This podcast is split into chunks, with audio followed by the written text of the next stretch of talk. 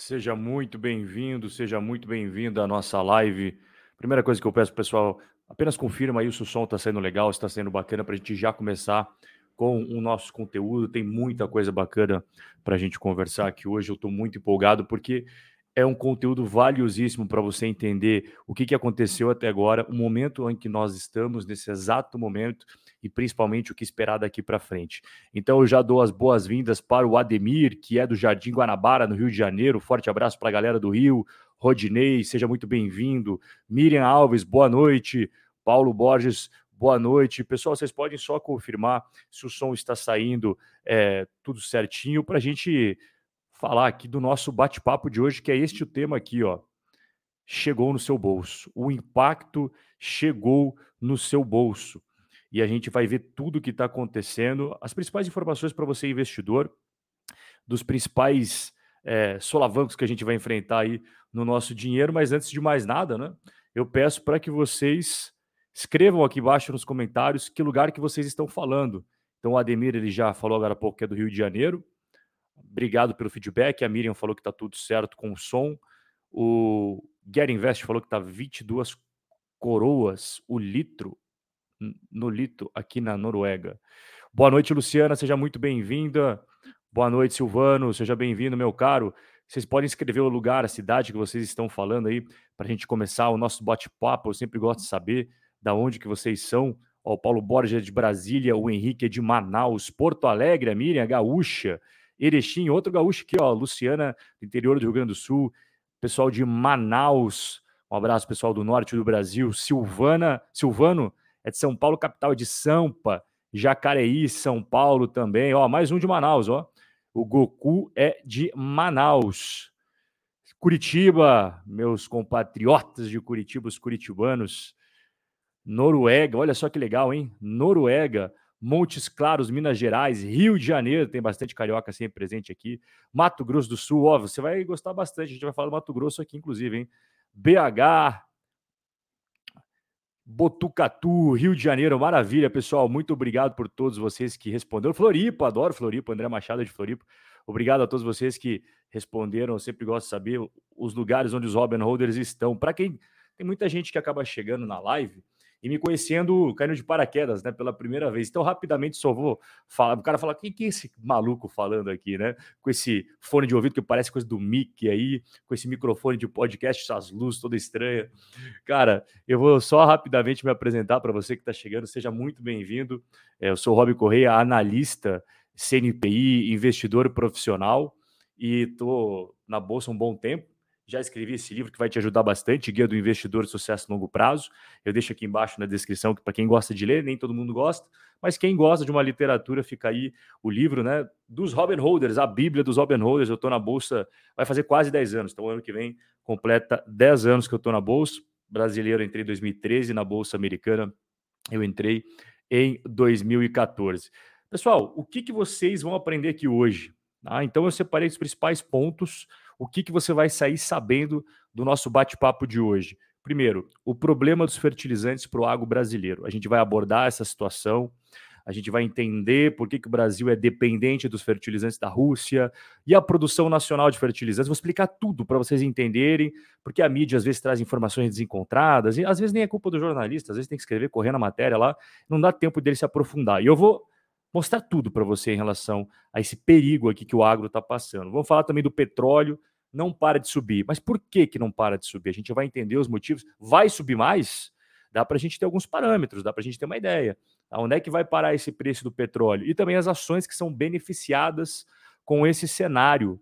Cara, eu fiz um, duas lives já sobre essa situação que está acontecendo na Rússia e na Ucrânia. Eu queria saber se vocês chegaram a assistir as, as duas outras lives, porque teve alguns Robert Holders que vieram me agradecer no direct por conta das ações que eu falei, olha, isso daqui vai acontecer no curto prazo. Você pega as ações da PetroRio, Petro Recôncavo, depois a gente vai falar mais sobre elas de novo, né? Porque o cenário permanece o mesmo, mas eu falei, cara, essas ações têm tudo para se beneficiar com esse movimento de alta do preço das commodities, mas a gente tem que levar em consideração também as empresas que não, não vão passar por bons momentos. Por exemplo, a M Dias. O que está acontecendo com a M Dias na Bolsa Brasileira? Ela está caindo bastante. E por que, ela está caindo bastante? Porque o preço do trigo está subindo sem parar. A M Dias ela não consegue tocar os seus negócios com esse trigo elevado. Não é que não consegue, mas assim, o, a margem dela de lucro diminui, ela fica bem espremidinha.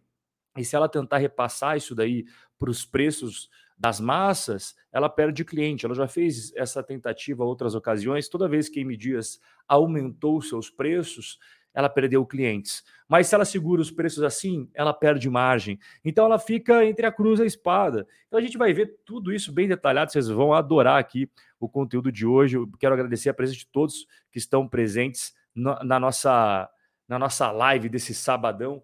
Deixa eu tomar aqui uma aguinha enquanto a galera vai, vai chegando aqui.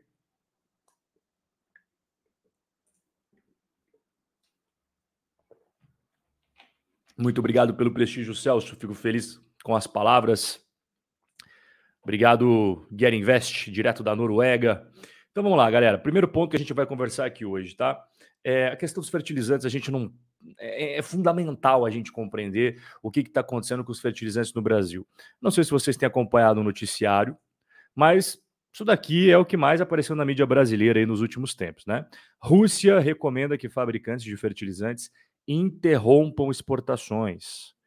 É, o Jair Bolsonaro faz pouco tempo que voltou da Rússia, justamente um dos principais motivos dele ter ido foi a questão de conversar com o Putin sobre os fertilizantes.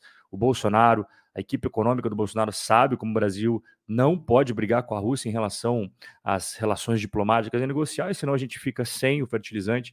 Só que a própria Rússia recomendou que as empresas interrompam as exportações. E por que, que a Rússia recomendou isso daí? Porque eles não conseguem entregar. Eu vou explicar melhor para vocês. E uma notícia assim que deixa todo mundo abalado, todo mundo sabe que o Brasil é o país do agro. Olha só essa notícia do Correio Brasiliense aqui embaixo. Fertilizantes. Brasil está parado desde 2014. Depende de importação para tocar agricultura. A verdade é que o Brasil desistiu de investir em fertilizantes. Rob, isso daí é fake news, isso daí é clickbait, é para chamar atenção. Infelizmente é verdade. Ah, mas eu vou, eu vou, eu vou explicando para vocês aqui, passo a passo, tudo o que está acontecendo. Eu vou trazer uma análise imparcial aqui. Tem, às vezes a mídia força um pouco a barra, tem mídia que gosta de bater no governo. Eu vou trazer as coisas como elas são aqui, não tomo partido político e eu estou aqui para falar da situação do motor da economia do agro do Brasil, que é o agronegócio. Então, o pessoal responsável pelo controle de fertilizantes no Brasil, uma associação responsável pelos fertilizantes do Brasil inteiro, eles falaram o seguinte: o Brasil tem três meses de estoque para é, o resto do ano. Então a gente está em março, o Brasil teria até mais ou menos ali meados de junho, começo de julho, que é um dado muito grave, cara, porque isso, segundo esse dado aqui, ele vai ao contrário do que a ministra Tereza Cristina, que é a ministra da Agricultura, falou, que os estoques iam até outubro. Rob, qual que é o grande problema? Faz diferença entre ser junho, julho ou outubro, novembro? Faz muita diferença, porque a safra, ela, a, safra 2022-2023, ela, ela necessitaria desse, desses insumos, desses fertilizantes, e não haveria tempo hábil para você trazer mais. Mas se fosse, pela, pela palavra da ministra, aí estaria tudo sob controle, digamos assim, né? Não seria um cenário tão complicado.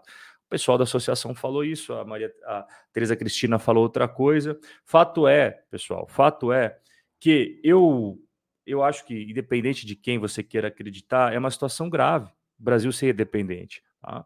Então, para quem quer saber mais, a associação responsável aí que falou sobre isso é a Associação Nacional para Difusão de, de Adubos, falou essa semana que o Brasil tem estoques de fertilizantes apenas para os próximos três meses. Então, vamos entender por que isso. Tá? É fundamental a gente compreender a situação do Brasil sobre esses fertilizantes para o agronegócio. Tá bom? A gente vai falar exatamente isso agora. Vamos lá, pessoal. Primeiro ponto importantíssimo para a gente compreender a situação como um todo, fazer uma análise bem legal. O Brasil hoje ele importa cerca de 85% dos fertilizantes que ele consome. Tá? No caso de fertilizantes nitrogenados, daqui a pouco eu explico a diferença, fertilizantes nitrogenados e de potássio, a dependência do Brasil dos, dos gringos é 95%. Então vamos lá, né? o Brasil é extremamente dependente do, do, dos gringos. Canadá, a antiga Bielorrússia, eu sou da época que Belarus se chamava Bielorrússia, a Rússia e a China respondem por 80% da produção de cloreto de potássio no mundo. Então, de forma geral, O Brasil não é autossuficiente em fertilizantes, ele importa a maior parte do que ele consome e o cloreto de potássio é um dos principais. Então, é, esse é o pano, o contexto que você precisa entender antes da gente entrar de cabeça na questão dos fertilizantes. Você consegue perceber claramente que o Brasil é extremamente dependente dos gringos. A gente não tem uma produção nacional forte. Beleza. Como é que está o preço dos fertilizantes hoje no mercado internacional? O que, que você imagina como é que deve estar o preço? Vamos lá. Antes da guerra, antes da guerra, no porto de Vancouver, no Canadá, que é um uma referência internacional, o preço da tonelada do cloreto de potássio estava 279 dólares no comecinho de 2021, ali em maio, foi aumentando, foi aumentando, foi aumentando, porque as tensões com a Rússia e a Bielorrússia não começaram agora.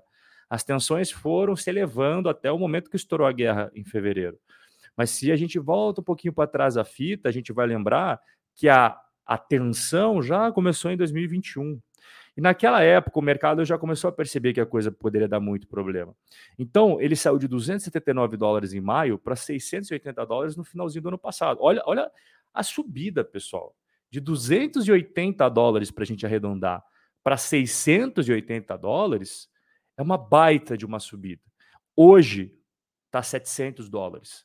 Então, aí, em questão de menos de 12 meses, ele pulou de, de 280 dólares para 700 dólares. Você imagina esse custo aqui para o agro. Tá? Isso daí tem que colocar na conta, é um custo muito elevado. Outro problema, né?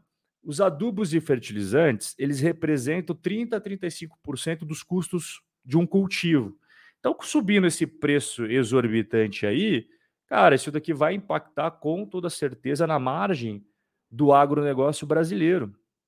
Com certeza, né? O empresário, as grandes empresas, o pequeno produtor, ele tem que consumir isso daqui. E quem que vai pagar a conta no final das contas? Né? No final do dia, quem que paga toda essa conta aí? Você. Fertilizantes mais caros significam essas commodities mais caras, essas commodities mais caras significam alimentos mais caros, alimentos mais caros significa que a, quando você chegar ali no mercado vai estar um preço mais elevado, preço mais elevado significa menos dinheiro no seu bolso. Então, se a gente puxar a fita, você percebe que quando você for no mercado, não vai ser amanhã, não vai ser amanhã que você vai chegar no mercado e vai estar mais caro. Esse é um ciclo maior, é um ciclo mais longo, mas vai acontecer. Eu estou avisando com antecedência. O nome hoje da live é Os Impactos no Seu Bolso. E eu estou avisando com antecedência que vai acontecer isso daqui tá? Para você já se preparar e entender por que está acontecendo isso. Você vai pagar com eu, você, todos os 130 Robin Holders até agora que estão presentes na live. Inclusive, se você está gostando do conteúdo até agora, eu peço para você deixar o seu like. A única retribuição que eu peço é você deixar esse like se esse conteúdo está tá sendo legal até agora, tá? É a única forma de, de remuneração aí para essa live, sempre conteúdo 100% gratuito. Eu só peço que você deixe o like, mas só se você estiver gostando do conteúdo. Então, no final do dia, é você que vai pagar essa conta por conta de tudo isso que eu expliquei, fertilizantes mais caros, o, o produtor vai passar esse, custo para as commodities, as commodities acaba passando isso para as empresas consumidoras desses insumos, vai aumentando o preço, vai desencadeando aquela bola de neve até chegar no final, você, que é o cara que paga a conta no final do dia. Quando você for no mercado e ver lá, por exemplo, né, um, um macarrão, um macarrão que você costumava pagar 5, não vai estar tá mais custando 5 vai estar custando 6, 7, 8, não sei o macarrão que você come, mas os 5 reais que você costumava pagar não vai estar. Motivos para preocupação do agro. Será que tem motivos? Eu estou vendo aqui, por exemplo, o Charles fez uma ótima pergunta. Não tem como plantar sem isso? Eu vou explicar para você como é que funciona. É, vai ser agora, inclusive. A pergunta super bem feita aqui. Tá? Existem motivos para preocupação? Existe. Vamos lá. Qual que é o primeiro motivo para preocupação? Hoje, todo mundo sabe que está acontecendo um conflito lá na Ucrânia. A Ucrânia, vou colocar rapidamente em tela cheia aqui, ó. A Ucrânia está aqui, tá? Esse Krim que vocês estão vendo a antiga Crimeia. Aqui em amarelo é a Rússia. Esse mar de Azov, ele está totalmente dominado pela marinha russa. E aqui o Mar Negro está cheio de marinha russa. Então, para você sair desses portos aqui, ó, da Ucrânia, você tem que passar pelo Mar Negro. E aí o pessoal do Mar Negro vem tudo aqui, ó. Tem, não dá nem para ver no mapa, mas aqui, pessoal, tem uma saída para o oceano, tá? Ele passa pela Turquia, aqui tem um estreito aqui é, da Turquia e aí ele sai para o oceano. Então, não, não dá para passar pelo, pelo Mar Negro por causa que o pessoal está em guerra. E aí começa a primeira questão, né? Como o Mar Negro é a principal saída das exportações, ele acaba tendo ele está bloqueado nesse momento por, causa, por conta das questões militares. Então as embarcações elas não conseguem pegar os fertilizantes aqui e transportar para o resto do mundo. Então o primeiro ponto de preocupação é esse daí. Segundo ponto de preocupação, os navios, mesmo digamos que algum cara resolva passar pelo mar mesmo assim. É, digamos que ele fala: "Não, eu vou passar mesmo assim, não vai acontecer nada comigo, eu vou arriscar". Tá bom. Os navios eles não viajam sem seguro. Imagine você um navio gigante desse daqui, cheio de fertilizantes dentro. Aí, sem querer, às vezes nem é por querer, pessoal. Às vezes é sem querer, às vezes é por querer, às vezes é sem querer. Acabam torpedeando esse navio. Você perde um navio que custa caro pra caramba. Não apenas você perde o navio, como você perde toda a mercadoria que estava dentro. Você já pensou o prejuízo, cara? Então, ninguém no mundo faz transporte marítimo sem seguro. Só que as seguradoras, elas não são ONGs qual que vai ser a seguradora que, vai querer assumir um risco de, não, beleza, faz um seguro aqui comigo e por onde que você vai passar? Ah, vou passar lá pelo Mar Negro. Ah, não, tudo bem, tá tranquilo, pode passar lá, tá? Eu assumo esse risco como seguradora. As seguradoras não aceitam isso, elas não são ONGs. Nenhuma seguradora fecha contrato para passar em local de guerra. Então, o preço dos fretes já começa a subir, mesmo você pagando a mais, o pessoal não aceita. As seguradoras não querem fazer esse transporte, os navios também não querem fazer esse transporte, então não consegue vir o fertilizante para cá. Então, um, uma coisa importante é que até, até o comecinho aí da semana, a Rússia ela não tinha falado nada sobre a questão dos fertilizantes.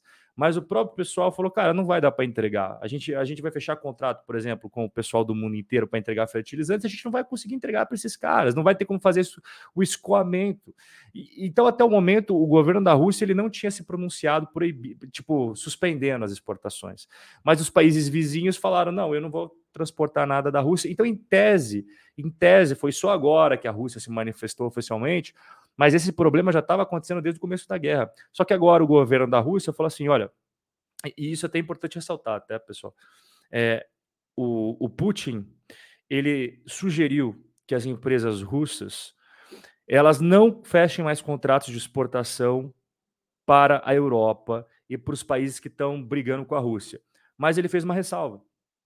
A gente tem que ser imparcial aqui. Ele não falou que o Brasil se inclui nessa. Então, é, qual que é a questão aqui? O Putin não falou, não, não vendam mais fertilizantes para o Brasil. O que acabou acontecendo na prática é que ninguém está entregando fertilizante. Então, a gente não sabe até que ponto foi a conversa do Bolsonaro, a gente não sabe o que, que eles conversaram a portas fechadas, mas o Putin não chegou diretamente e falou assim: não quero que mande para o Brasil. Até o momento ele não rompeu nada com o Brasil. O problema não é esse. O problema é que a Rússia não consegue entregar isso daqui, ó. Eles não conseguem entregar. Então, pelo fato de eles não conseguirem entregar, pelo fato de eles não conseguirem entregar, não vai ter. E é aí que está o problema para o agro. Tá? Então, até, até o momento, até o momento, o Putin não proibiu para o Brasil, só que não adianta, né? Porque na prática não consegue chegar aqui os fertilizantes. Vocês entenderam, pessoal? Mas aí vem aquela pergunta que acho que deve estar tá passando na cabeça de todos vocês: por que, que o Brasil depende tanto da Rússia? Por que, que o Brasil depende tanto de fertilizantes da Rússia, sendo que o Brasil é o país do agronegócio? Vamos entender essa situação agora. O Brasil é o quarto maior consumidor de fertilizantes do mundo. É coisa pra caramba. E é o maior importador de fertilizantes.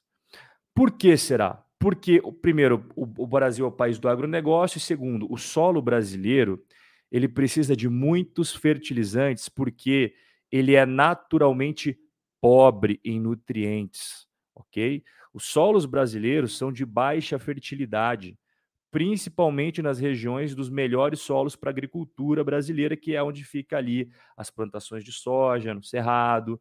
A região do Cerrado, o solo é baixa fertilidade, não é, é adequado com os nutrientes necessários, diferentemente do solo da Europa e dos Estados Unidos que naturalmente eles possuem mais nutrientes que o solo brasileiro.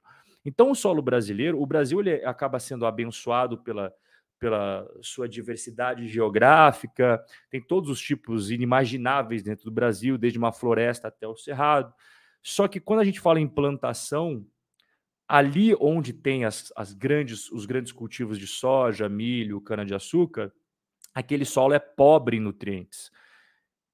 E como ele é pobre em nutrientes, o Brasil precisa de muitos fertilizantes. Talvez se fosse nos Estados Unidos, na Europa não teria tanta preocupação assim. Todos eles usam fertilizantes, tá? Mas o Brasil não consegue ter a sua produtividade, a sua produção como ela tem hoje sem esses fertilizantes. Então é fundamental. O solo brasileiro, ele acaba apresentando essa deficiência. E para cobrir essa deficiência é só com os fertilizantes. Eu vou até colocar aqui na tela para vocês o gráfico do mercado brasileiro de fertilizantes aqui nos últimos anos. Isso daqui é super atualizado para vocês. Então, o que está em roxo é a produção nacional. Percebam que a produção nacional é ínfima. E a importação de fertilizantes é o azul, uh, não sei que azul que é esse, o azul clarinho, é esse azul que vocês estão vendo aqui. Ó.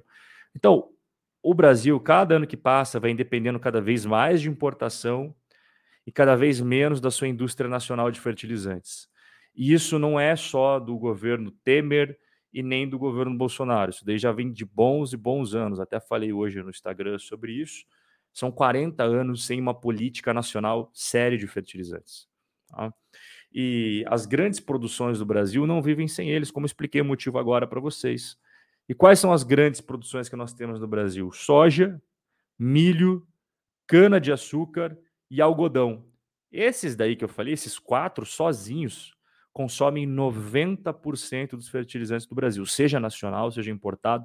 Se você juntar todos os fertilizantes que a gente tem para usar, sendo do próprio Brasil ou sendo da Rússia, de Marrocos, Estados Unidos, soma tudo, 90% vai para isso, vai para soja, para o milho, cana-de-açúcar, que é o grosso da produção do Brasil do agro. Né? Quando a gente fala em grãos, por exemplo, é soja, milho. O Brasil tem uma grande produção de cana-de-açúcar também, o próprio algodão, e quando a gente vai ver quem são os principais parceiros do Brasil em relação aos fertilizantes, a gente vai se deparar com isso daqui. Então, em 2021, ano passado, essa informação mais recente, o Brasil importou 15 bilhões de dólares em fertilizantes. Tá bom. Só a Rússia, só a Rússia, 3 para 4 bilhões, tá? Esses números aí você vai encontrar dados divergentes tem alguns órgãos que falam mais, tem outros órgãos que falam menos. Número 100% na vírgula ali, a gente nunca vai saber exatamente. Né? A gente pega, às vezes, o Ministério da Economia fala uma coisa, a gente pega o Ministério da Agricultura, às vezes tem um número um pouquinho diferente, a gente pega as entidades do agro, falam outra coisa, mas tem uma coisa que nunca muda. A Rússia, disparado mais importante. E aí os países como a China, em segundo lugar, Marrocos, Canadá e Estados Unidos. Então, a dependência que nós temos desses dois países, Rússia e China, na minha opinião, é muito perigoso.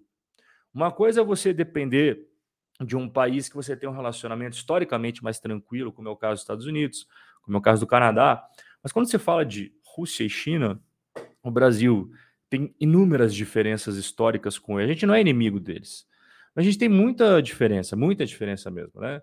É, a cultura brasileira tem, é muito semelhante à cultura americana em vários aspectos, até mesmo porque os americanos influenciaram muito a cultura brasileira.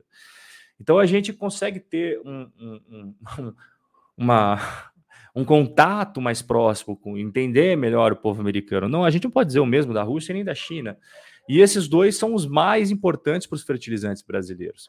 E agora que teve a, a, o problema da Rússia, a gente percebeu Beleza, a gente já percebeu aqui que o Brasil é muito dependente de fertilizantes é, gringos, que a Rússia é o mais importante, mas e a produção nacional, hein? Caramba, como é que pode? Como é que deve estar a produção nacional? Olha só que, que lastimável a produção nacional de fertilizantes. A produção nacional só vem caindo ano após ano. Em 2017, para 2018, para 2019, 2020, 2021. E isso também não é de agora. Eu peguei o, o, esses dados mais recentes aqui mas se a gente vai puxando nos últimos 20 anos, quando o Lula assumiu em 2002, o Brasil utilizava 80% dos fertilizantes nacionais e apenas 20% de gringos. Passaram-se 20 anos. Hoje, em 2022, o Brasil tem uma produção pífia de fertilizantes nacionais e é super dependente da Rússia e da China. Então, nem sempre foi assim. Agora, foram décadas e décadas de políticas que não levaram isso em conta, não levaram esse risco em conta.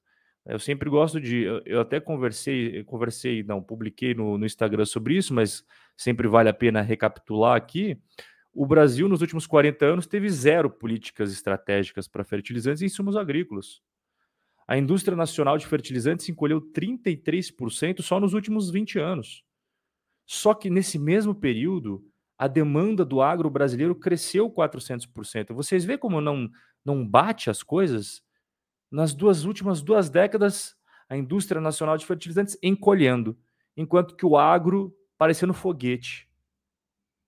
Então, então isso daqui é algo que a gente tem que ter em mente para saber que esse problema estourou agora mas ele vem se arrastando faz muito tempo.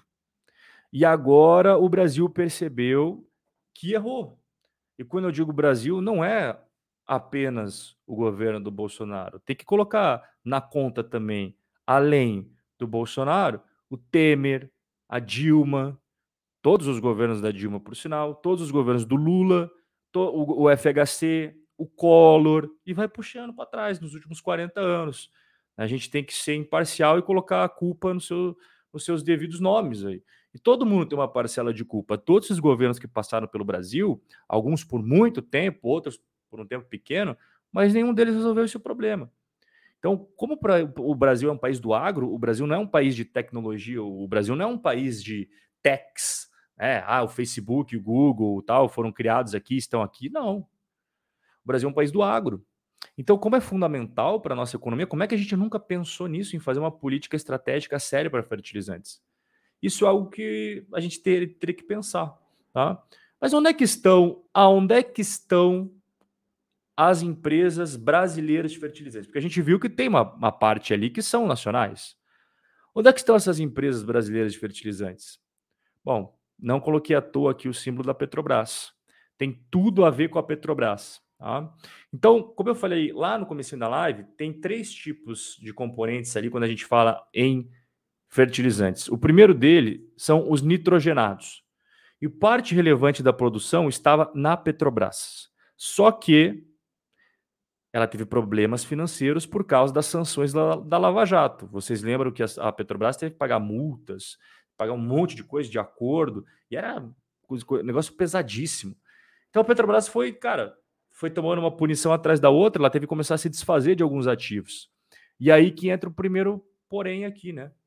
Porque como ela estava se desfazendo desses, desses ativos, o que, que ela acabou fazendo? Ela tinha quatro fábricas. Duas, uma no Sergipe e outra na Bahia, foram arrendadas. Ela arrendou essas fábricas. Só que essas unidades ficaram um ano parado. Só voltou no passado. Então ficou um ano sem produzir. Voltou agora. Se eles voltar, tivessem produzindo, tal, até ajudaria um pouco a situação, mas eles estavam parados. Essas fábricas que a Petrobras arrendou no Sergipe, na Bahia, estavam completamente paradas, voltaram agora só. Mas tem mais, a Petrobras tem mais fábricas, tá? Inclusive aqui são fotos delas. Isso aqui são duas, duas imagens dessas, dessas fábricas aí de fertilizantes da Petrobras. Em 2020, a Petrobras ela decidiu encerrar a sua terceira fábrica, são quatro, ela encerrou, ela fica em Araucária, na região metropolitana de Curitiba, encerrou essa fábrica, falou que dava muito prejuízo e tal, e aí sobrou mais uma. Então ela arrendou duas, encerrou uma e sobrou a quarta. A quarta fica no Mato Grosso do Sul, até o, o amigo do Mato Grosso do Sul que estava aí, eu falei que a gente ia falar do Mato Grosso do Sul. Ela foi vendida em fevereiro, agora, para os russos. Então, você fala, caramba, Rob, a gente perdeu um grande ativo. Também não é assim, pessoal porque ela estava em construção, essa unidade de Três Lagoas, que fica lá no Mato Grosso do Sul. Ela estava em construção, aí teve a Lava Jato. Quando teve a Lava Jato, parou a construção. E ficou lá o negócio, não estava pronto. E aí ficou aquele elefante branco lá, né? E aí os brasileiros, o pessoal da Petrobras até conseguiu vender para esse, esse grupo russo aí, para assumir essa, essa bucha. Só que, só que, o que aconteceu com os russos agora? Entraram em guerra e sofreram sanções. Então tem as dúvidas também se eles vão conseguir finalizar essa obra. Vocês perceberam, pessoal? Foi uma, uma tempestade sem precedentes que pegou os fertilizantes, assim. Tudo, tudo que podia dar errado deu. E eu estou mostrando para vocês a situação como ela é. Isso é a questão dos nitrogenados, porque a gente tem aqui a questão do fósforo. Olha só, o fósforo, a Vale, a Vale da Bolsa, ela vendeu as suas minas de fosfato, as fábricas de fósforo, ácido sulfúrico, foram tudo vendido por uma empresa americana. E as empresas nacionais Yara e fertilizantes Tocantins já não são mais nacionais também, porque um grupo russo comprou elas. Então eu estou encaixando aqui as pecinhas para você ver que nem a indústria nacional é nacional mais. O que restou dela já é dos gringos, o que é algo absurdo, absurdo. E por fim, o potássio. E aqui vem talvez a questão mais delicada. Eu vou fazer uma pergunta para você que está assistindo, mas antes só deixa eu explicar, porque senão você não vai entender a pergunta. O potássio, a gente viu que três coisas fazem os fertilizantes: nitrogenados, a gente já viu que o Brasil, a Petrobras teve que se desfazer, né? então a gente está basicamente sem os nitrogenados. Fósforo, a Vale vendeu, e as empresas brasileiras já são dos russos. A Yara, fertilizante Tocantins, agora são dos russos também, então fósforo também bota na conta. E sobrou potássio. E aí o Brasil encontrou uma jazida enorme na Amazônia, no meio da Amazônia. Fica no meio da floresta e é gigante. Isso daqui ia ser sensacional. Mas qual que é o problema, pessoal? É terra indígena. E é aqui que vem a minha pergunta para vocês. Então, vamos lá. A única coisa que de fato hoje a gente teria acesso seria esse potássio. Né? O resto você já viu, a indústria já foi vendida, sucateada, arrendada, sobrou muita coisa da indústria nacional. Então, quando a gente fala da indústria nacional, só sobra a questão do quê? Só sobra a questão do potássio, que a gente descobriu no meio da Amazônia. E aqui vem a pergunta. Eu quero que vocês respondam no chat. O Brasil deve explorar a jazida de potássio na Amazônia? Eu gostaria que vocês respondessem essa pergunta para a gente continuar o nosso bate-papo. Porque eu acredito que a Amazônia é de todos os brasileiros, né? E tá cheio de brasileiro aqui na live. Todo mundo que está assistindo ao vivo é brasileiro. Então todo mundo tem interesse. Todo mundo tem interesse em saber isso daí.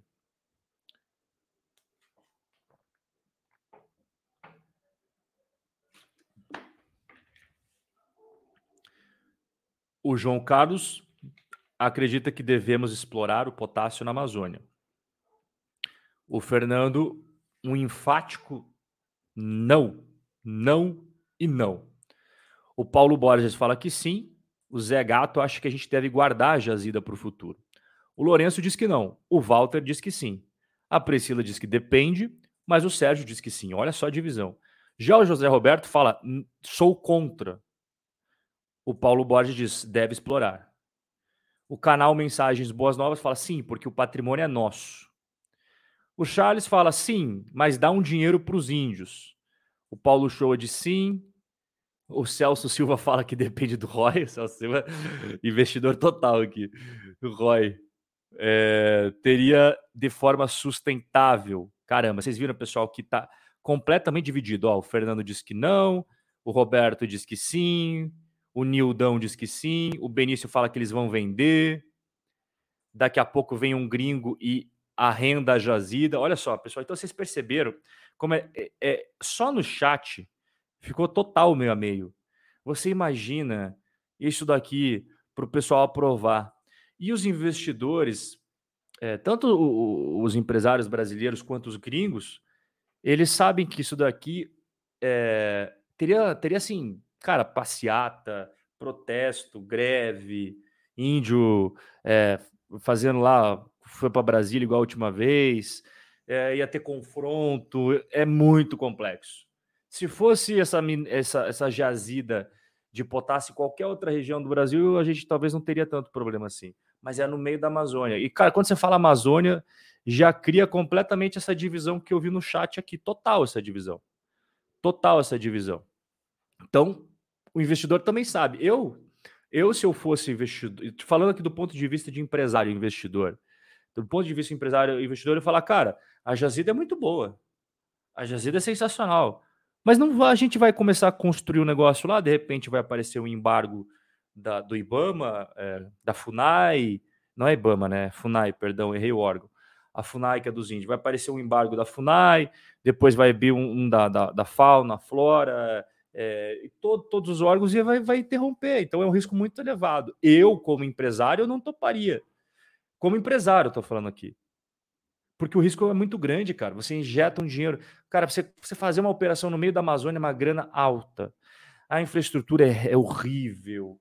Cara, vai dar muito problema. Você não está fazendo no meio de São Paulo, está fazendo no meio da Amazônia. Então a infraestrutura é horrível, cara. Você não tem a logística necessária. E digamos que você está lá fazendo, está dando certo, com todos os trancos e barrancos, de repente os caras embargam a obra. E aí? Vai ficar arcar com prejuízo. Entende como é a situação complexa? E o gringo sabe disso. Então, qualquer coisa que você vai fazer na Amazônia vai dar treta, independentemente do projeto ser bom ou não. Então, Infelizmente, a gente está agora sentado numa jazida de potássio que não vai poder usar. Não vai poder usar. Até eu vou pedir para o pessoal, eu vi que o pessoal de Manaus está aí. Eu sei que não é Manaus, mas essa cidade aqui é muito importante para essa questão, que é Altazes. Se vocês puderem falar sobre Altazes aí, se vocês conhecerem a cidade, fique à vontade para falar no, no, chat, tá? É, então, essa, essa aí, pessoal, é a questão do. É, é a questão do. Olha aqui, ó. Deixa eu ver, olha só o que, que o Sérgio falou aqui. Ó. A jazida de potássio foi negociada por uma empresa canadense e depois foi cancelada a venda. E a Petrobras pagou uma multa milionária. Vocês estão vendo? Essa informação do Sérgio aqui eu não confirmei, ele está trazendo agora, por isso que eu gosto que vocês interajam no chat, mas eu não duvido. Eu não duvido que isso tenha acontecido. Eu não, eu não, não duvido. Tá? Então, é, é complicado. Vocês entenderam a questão dos fertilizantes, galera? É, foi um tempão, um tempão se acumulando e estourou nisso daqui agora. Então, 40 anos sem políticas sérias, nacionais. Porra, o nosso país é o país do agro. Vamos pensar nos fertilizantes, vamos fazer uma indústria nacional forte. Cara, você ter uma indústria nacional forte não precisa ser para todas as indústrias possíveis. Ah, tem que fazer computador no Brasil. Não, tem, tem, isso daí tem outros lugares do mundo que fazem melhor que a gente. Mas quando a gente fala de agro, que é uma coisa estratégica para o Brasil, a gente tem que pensar em ter a produção nacional. A gente tem que pensar nisso. E foi uma falha grave, uma falha grave de 40 anos, uma falha de quatro décadas. E agora abriu os olhos do brasileiro, por quê? Porque estourou uma guerra. Precisou estourar uma guerra para o Brasil perceber que ele estava errado na questão do plano para o agronegócio. Você imagina, cara, você imagine, eu estou torcendo e eu peço que Deus ilumine essas pessoas que estão lá para que não se estenda essa guerra. Mas imagine se se estender. Como vai ficar essa situação dos fertilizantes? Vamos torcer para acabar antes. Mas e se a gente for lá, é, já deu aí 10 dias de guerra? Você imagina 20 dias de guerra, 30 dias de guerra. Porra, Dois meses de guerra, aí o negócio já começa a apertar. Aí já começa a apertar. Então foi uma falha grave, grave, grave. E a gente está pagando preço já. O pessoal está assustado. Eu espero que fique só na questão do susto. Mas quanto mais o Putin e a Ucrânia brigar lá entre eles, o Ocidente também brigar e fazer sanções, pior vai ficar essa situação para o motor da nossa economia, para o motor da nossa economia que é o agro. E eu não finalizei o nosso bate-papo, não, viu? Não finalizei. Eu só vou tomar uma aguinha aqui, porque a gente tá, vai falar mais, tem mais assunto aqui pra gente falar. Hum. Vocês devem ter percebido ah, toda a preocupação que está tendo aí sobre o mercado de petróleo. É, primeira é, bullshit que eu quero tirar da cabeça de vocês, eu escuto desde. Eu vou fazer 31 anos. Eu vou fazer 31 anos. Eu escuto desde que eu sou criança, a professora me ensinou que cada ano que passava, o mundo estava usando menos petróleo. E isso não é verdade. E eu vou provar para vocês que isso não é verdade. Tá? É um discurso bonito, mas não é verdade. O petróleo, hoje, em 2022, então veja, eu nasci em 91, e desde que eu sou pequeno, que eu me conheço por gente, a professora me ensinava isso. Tá?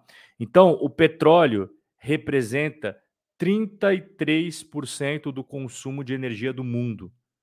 É a maior parcela de qualquer categoria de energia. Cara, pega qualquer fonte matriz energética, o petróleo é a mais importante hoje, em 2022. Então aqui faz a primeira pausa. Não dá para gente crucificar a indústria do petróleo, como eu vejo alguém, muitas pessoas fazendo, porque a gente não vive sem eles. Ah, Rob, polui. Eu sei que polui. Eu não estou dizendo aqui que não polui. Isso aí todo mundo concorda que polui. Mas a gente foi tão dependente do petróleo por tantos anos que não dá para a gente chegar de uma hora para outra e proibir. É uma irresponsabilidade sem tamanho e fechar os olhos para a verdade, que é isso que a gente está vendo na tela. A verdade é que hoje o mundo não consegue ficar sem o petróleo. Todo dia são consumidos 100 milhões de barris por dia. Para para imaginar 100 milhões, ó, tô até passando aqui o cursor para você. Cada um desse daqui é um barril de petróleo. Você imagina 100 milhões disso daqui por dia. Por dia. Enquanto a gente conversa aqui, ó, estão queimando aí barril de petróleo para gasolina, para tudo que você possa imaginar. E nos últimos 35 anos, o consumo global de petróleo aumentou 1,1 milhão de barris de petróleo a cada ano. Então, diferentemente do que eu aprendi quando era pequeno, que o petróleo estava em desuso, esse dado é oficial. Esse dado aqui, ó. Nos últimos 35 anos, o consumo global de petróleo vem aumentando a cada ano. Um milhão, para a gente facilitar aqui a conta. Um milhão a mais de barris de petróleo por ano consumidos a população vem aumentando, as economias vêm crescendo e a dependência do petróleo ainda é muito grande. Então, a, a primeira coisa que a gente precisa saber sobre o petróleo é que ele é fundamental. Eu não estou negando que ele polui, que ele não polui, ele polui. Não estou negando que ah, quando você acelera o carro, não estou negando isso. Mas eu também tem que trazer a realidade para vocês entender o mundo que a gente vive hoje. Eu vou até colocar aqui o gráfico para vocês da, das, dos cons, o consumo de energia no mundo. Eu vou colocar rapidinho aqui, grandão, primeiro. O consumo de energia hoje no mundo e as suas fontes de energia respectivas. Então, em verde é o petróleo. Tá? Em verde é o petróleo. Em vermelho é o gás. Tá? O gás natural. Beleza? Gás natural. Aí, o carvão é em cinza. Então, Olha só, carvão é cinza, gigantesco. Muita gente usa no mundo carvão. Então, você soma carvão com petróleo, o mundo hoje, sem os dois, pararia. Assim, entraria em colapso total. E, e não, é, não, é, não é suposição, galera, são números oficiais isso daqui. Inclusive, muito bom esse relatório sobre petróleo. Esse, todo ano tem um relatório. Esse daqui eu tirei do relatório é, que sai anual sobre a indústria do petróleo. Então, se você somar o petróleo e o carvão, que todo mundo fala que é, é, é, é tem que acabar, cara, o mundo pararia. Entende? O, o mundo pararia. Então, a, as energias renováveis, pessoal, é só isso daqui que está em laranja. Vocês estão vendo aqui, ó, energia renovável, ó, é o laranja. Então, não dá para a gente depender é, de energia renovável hoje em 2022. A gente tem que ser sincero aqui. Tá? Ainda muito dependente de petróleo, ainda muito dependente de carvão. É, temos outras fontes de energia, como a, a, nossa conhecida no Brasil, né? Através ali da, das usinas hidrelétricas, e mas ainda é pequeno, com, proporcional ao tamanho de, de gasto energético do mundo, tá bom? Energia nuclear também é uma alternativa, mas tem muita gente que se opõe. É, mas é uma fonte é, muito eficiente no ponto de vista energético, mas ainda é pequeno comparado a, ao consumo do mundo. E no lado direito, são os países com o maior número de reservas provadas de petróleo. Eu, eu postei até no meu Instagram, quem não me segue aí, todo dia eu posto stories lá, é, com conteúdos. Então, o que, que significa esse número? É milhares de milhões de barris. Então, para você entender, a Venezuela é 304 mil milhões de barris de reservas de petróleo. A Arábia Saudita seria 298 mil milhões de barris de petróleo, tá? Então, esses países aqui, o mundo hoje está na mão de Venezuela, Arábia Saudita, olha só, os aliados, presta atenção nos aliados. Venezuela, amiga do Irã, amiga do Iraque e amigo da Rússia. Essa, essa forma a trupe do, do Putin e os amigos dele. Aí do outro lado a gente tem Canadá, Arábia Saudita e Kuwait. São irmãos nos negócios, não, não são irmãos de cultura nem de religião, estou falando questão aqui de negócio. Então hoje o petróleo não é dominado, não é dominado por Alemanha, é, Holanda, França, Reino Unido, não é. É dominado por Venezuela, Arábia Saudita, Rússia, Irã e Iraque, que controlam tudo. E eles têm as maiores reservas para o futuro. Tá? As maiores reservas para o futuro. Então, aqui do lado você está vendo os países que mandam petróleo, aqui na esquerda o consumo né, energético. E aqui é o preço do petróleo desde 1800, vou colocar em, em tela cheia, desde 1861 até 2020. Qual que é a grande diferença dos dois gráficos aqui? O, o verde seria o dinheiro, é, o dinheiro tipo assim da, do dia mesmo da cotação, e aqui é você quando você deflaciona, porque pô, o dinheiro vocês sabem, né, pessoal? Ele perde valor com o tempo. Então, quando você compara lá um dólar em 1861 com um dólar em 2020, não é uma comparação muito bacana, né? Então, a gente tem que sempre contabilizar a inflação. Então você veja que o petróleo ele teve spikes que a gente chama, né, altas enormes durante alguns momentos bem interessantes. Então aqui foi quando eles começaram a pegar muito petróleo dos Estados Unidos, tá? Aí aqui teve um momento que a gente teve uma queda, arrefeceu, aí teve uma explosão no preço do petróleo quando a gente teve lá Iraque invadindo Kuwait, e a revolução no Irã, tivemos uma guerra entre o, o poxa, Israel e, e, outro país, eu não lembro que o Israel acabou entrando em guerra, é, invasão do Iraque. Toda vez que estoura alguma coisa no Oriente Médio, o petróleo explode. A Primavera Árabe, aqui já é da época da Primavera Árabe, ó. O petróleo passou de 120 dólares, 130 dólares, e aí ele caiu. Isso daqui foi em 2020. Tá? Isso daqui foi em 2020.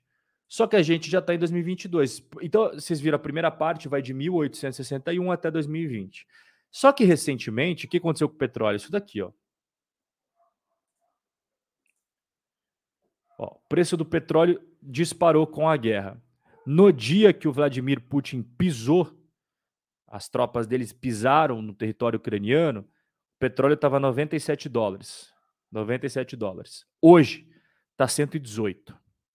Então, toda essa subida que vocês estão vendo aqui, ó, 97, ó, até 118, foi só agora, nos últimos dias. Só que o petróleo já vem subindo desde dezembro.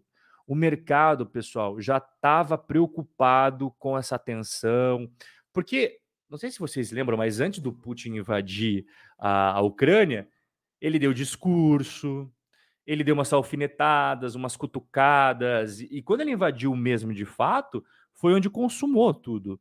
Mas já fazia semanas, meses que ele estava tretando com os caras. E eu lembro, eu lembro que começou lá em meados de dezembro. Alfinetadinha aqui e tal, troca de farpas entre Rússia, entre Ucrânia, Estados Unidos, blá, blá, blá, blá, blá. Aqui, ó. Em dezembrão, petróleo na casa de 70 dólares. E aí foi começando o quê? Começando a intensificar as tensões, foi começando a rolar treta, começaram a brigar publicamente e foi escalando a tensão. E junto o petróleo foi subindo de 70 dólares, agora foi para 118. Só na guerra para cá é mais de 22 dólares de preço de aumento. Galera, a gente está falando do dia 24 de fevereiro, hoje é o dia 5 de março. É uma subida muito elevada. Assim, muito elevada mesmo. Então, lá em dezembro, de 70 dólares agora para quase 120 dólares, para para pensar. Imagina só. Né? E por que, que, ele, por que, que ele disparou? Por que, que ele disparou? Né? Eu dei uma pincelada aqui, mas vamos lá. Aumentou as tensões entre Rússia e o mundo ocidental, foram ali se estapeando na base da mídia, e depois teve a invasão de fato do território ucraniano. Quando invadiu, o Ocidente anunciou sanções contra a Rússia. E essas sanções são exatamente aquelas que a gente viu ali do problema dos fertilizantes. Impossibilitou a logística, não tem como você ficar transportando petróleo, está complicado agora de arranjar cargueiro, fazer seguro e tudo mais. A operação financeira, como é que você vai pagar os russos, sendo que eles foram excluídos do sistema SWIFT? Ah, Rob, usa criptomoeda. Cara, não é tão simples assim você pegar essas empresas tradicionais lá e, tipo, sabe? Os caras estão acostumados com. A gente não está falando lá de um, de um tesoureiro lá, o pessoal que cuida do, das finanças de uma empresa, não, não é uma galera da nova geração. O cara lá tem 55 anos, 60 anos, às vezes o cara nem gosta de criptomoeda, o cara é contra isso. Você entende? Então, é, eles estão muito mais acostumados a fazer transferência bancária, etc.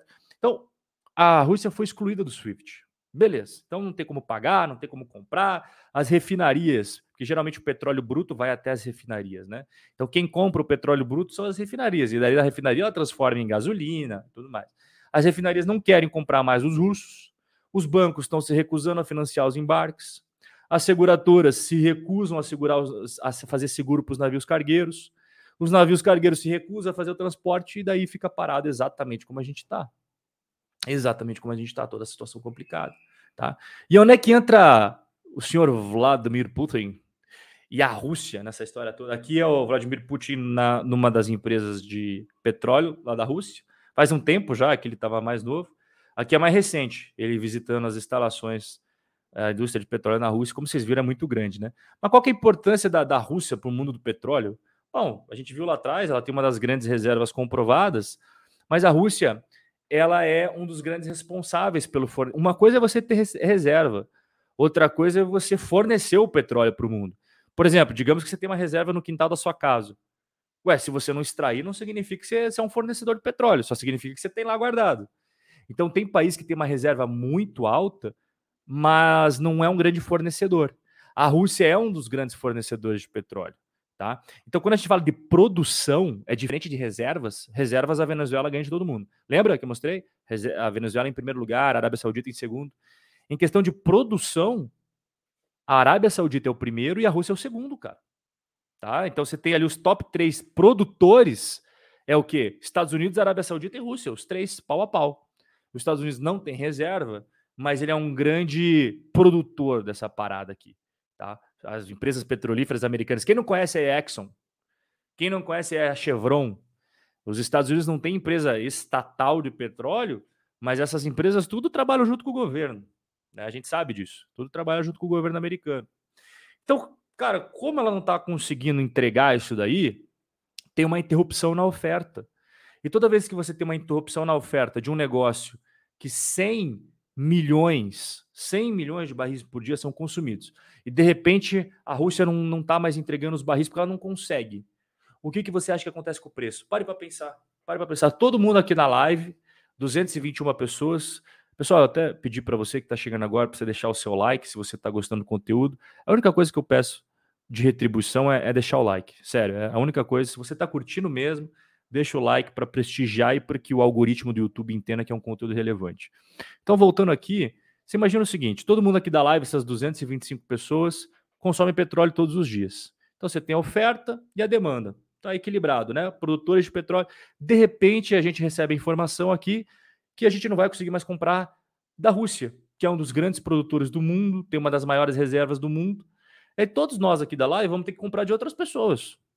Então vai cair a oferta. Quando cai a oferta e continua a mesma demanda, que é o caso hoje, o preço sobe, pessoal. Porque agora nós estamos disputando não mais um mercado que tem toda aquela quantidade diária de produção, é menos petróleo por dia para a gente comprar. E a gente vai se matar para comprar, se matar no sentido figurado, no sentido de oferecer mais dinheiro aqui, né? Aí eu pago mais, eu pago mais, eu pago mais para levar teu. Então eu chego agora para Venezuela e falo, eu pago mais. Eu chego, vocês entenderam? E aí o preço vai subindo, o preço vai subindo, vai subindo, tudo por causa dessas sanções que veio para a Rússia, tá? Então, isso daqui que a gente está vendo é um dos motivos do petróleo estar tá explodindo tanto. Sai lá de 70 dólares agora para 120 dólares. Mas aonde que o petróleo vai chegar? Aqui vem um cenário. O JP Morgan tem muitas pessoas inteligentes que trabalham JP Morgan.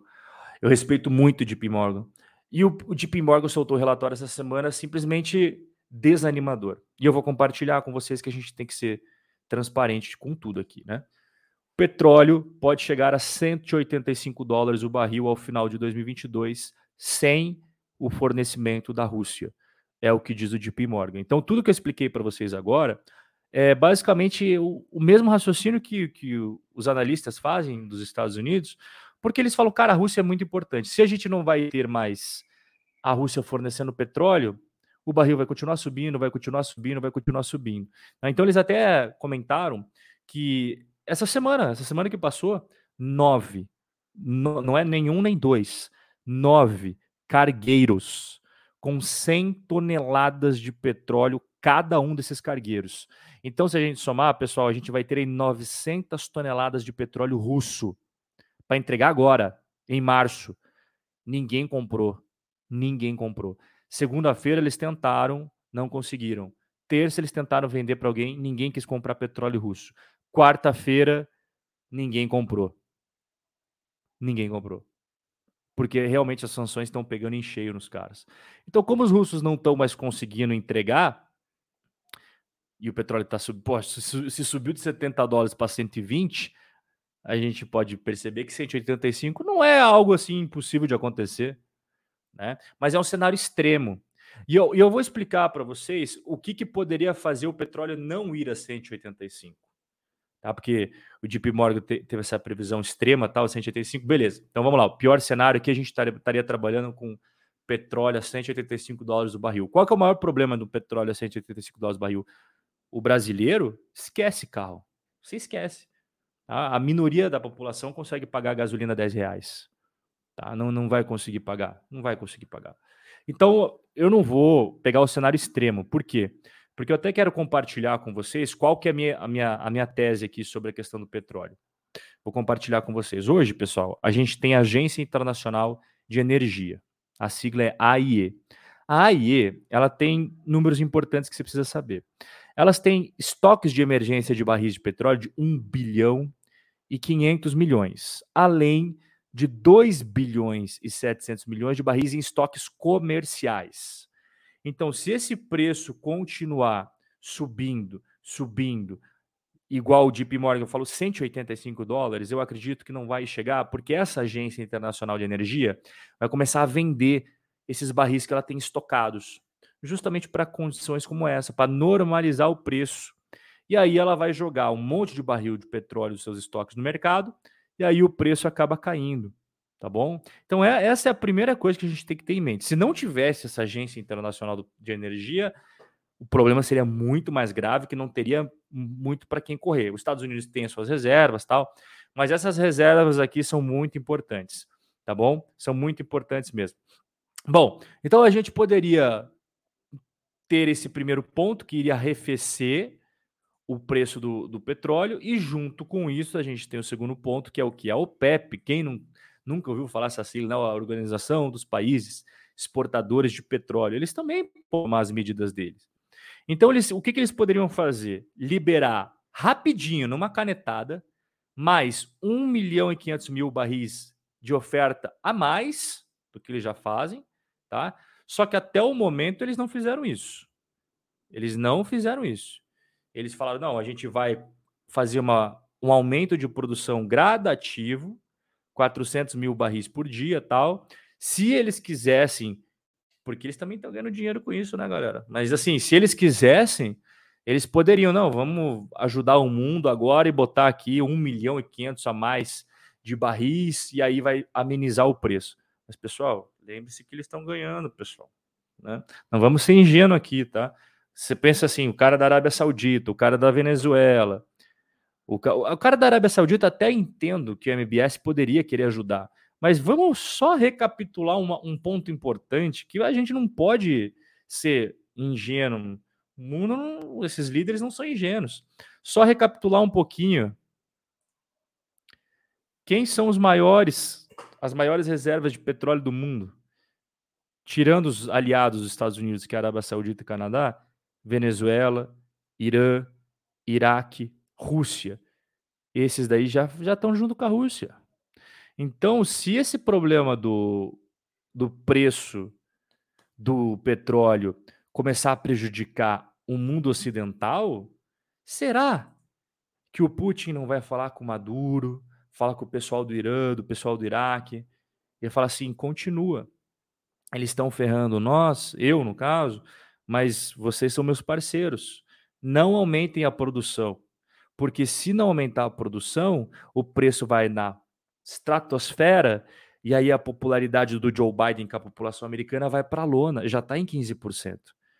Então a, a, gente até pegou aqui a Priscila, a Priscila, como eu conheço ela, eu sei que ela, ela mora na Flórida. A Priscila falou aqui já tem estado cobrando gasolina 5 dólares, o que é muito, o que é verdade. Nos Estados Unidos, uma gasolina 5 dólares é absurdo.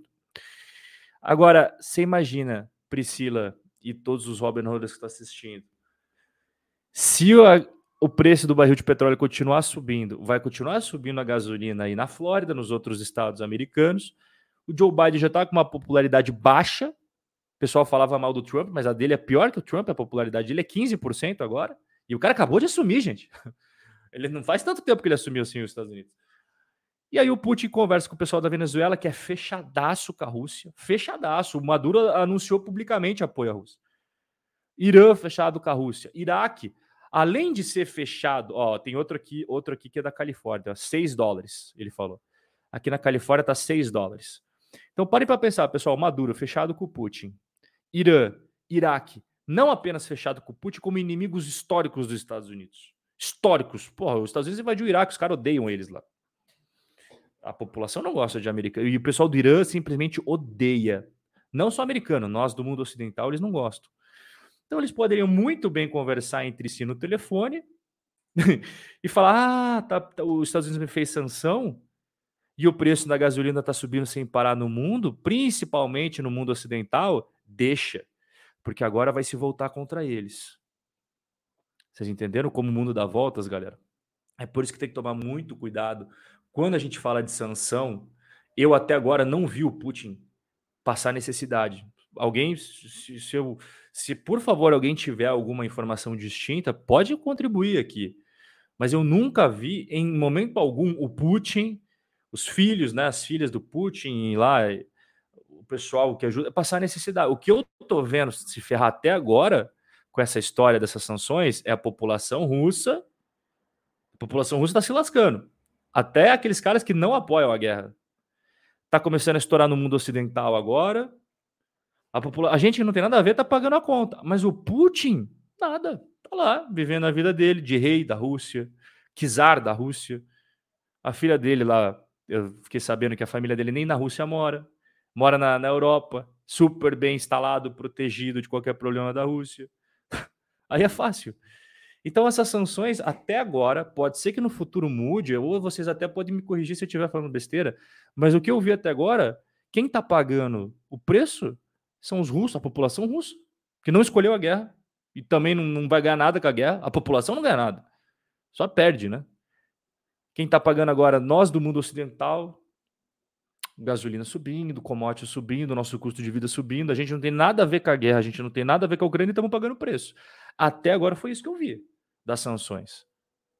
Até agora eu vi isso daí. Tá? Então, é, é uma situação extremamente complicada essa questão do petróleo. Até vou perguntar para vocês. É, eu vi o pessoal comentando do preço. É exatamente isso que eu queria perguntar para vocês aqui. Quanto que vocês acham? Até postei nos meus stories antes de entrar na live, só explicar para vocês. Hoje, rapidinho, senão vocês não vão entender a pergunta. Hoje, é, foi publicado aí que a Petrobras. Eh, ela, você sabe que a Petrobras segura o preço, né? Então o preço do barril de petróleo subiu, igual mostrei para vocês, 70 dólares para 120 dólares. Beleza. Só que a Petrobras não repassou. E se a gente for ver o quanto que está defasado o preço da gasolina, já chegou em 25%. Então, se a Petrobras quiser repassar tudo que subiu, a gasolina na bomba subiria 25%. Ela ainda está segurando. Inclusive, quero informar para vocês que o novo presidente do Conselho de Administração é o presidente do Flamengo. Mas depois a gente conversa sobre isso. Então, o, o preço da gasolina está defasado, pessoal, em 25%.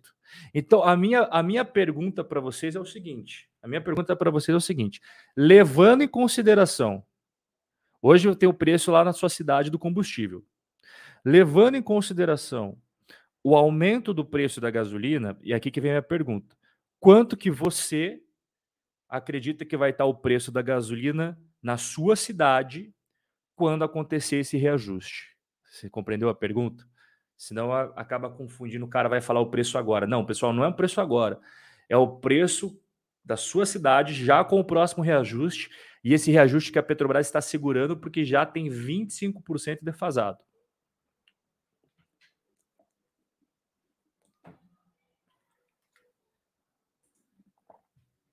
Olha só, o Paulo sempre presente, aluno inclusive, 10 reais.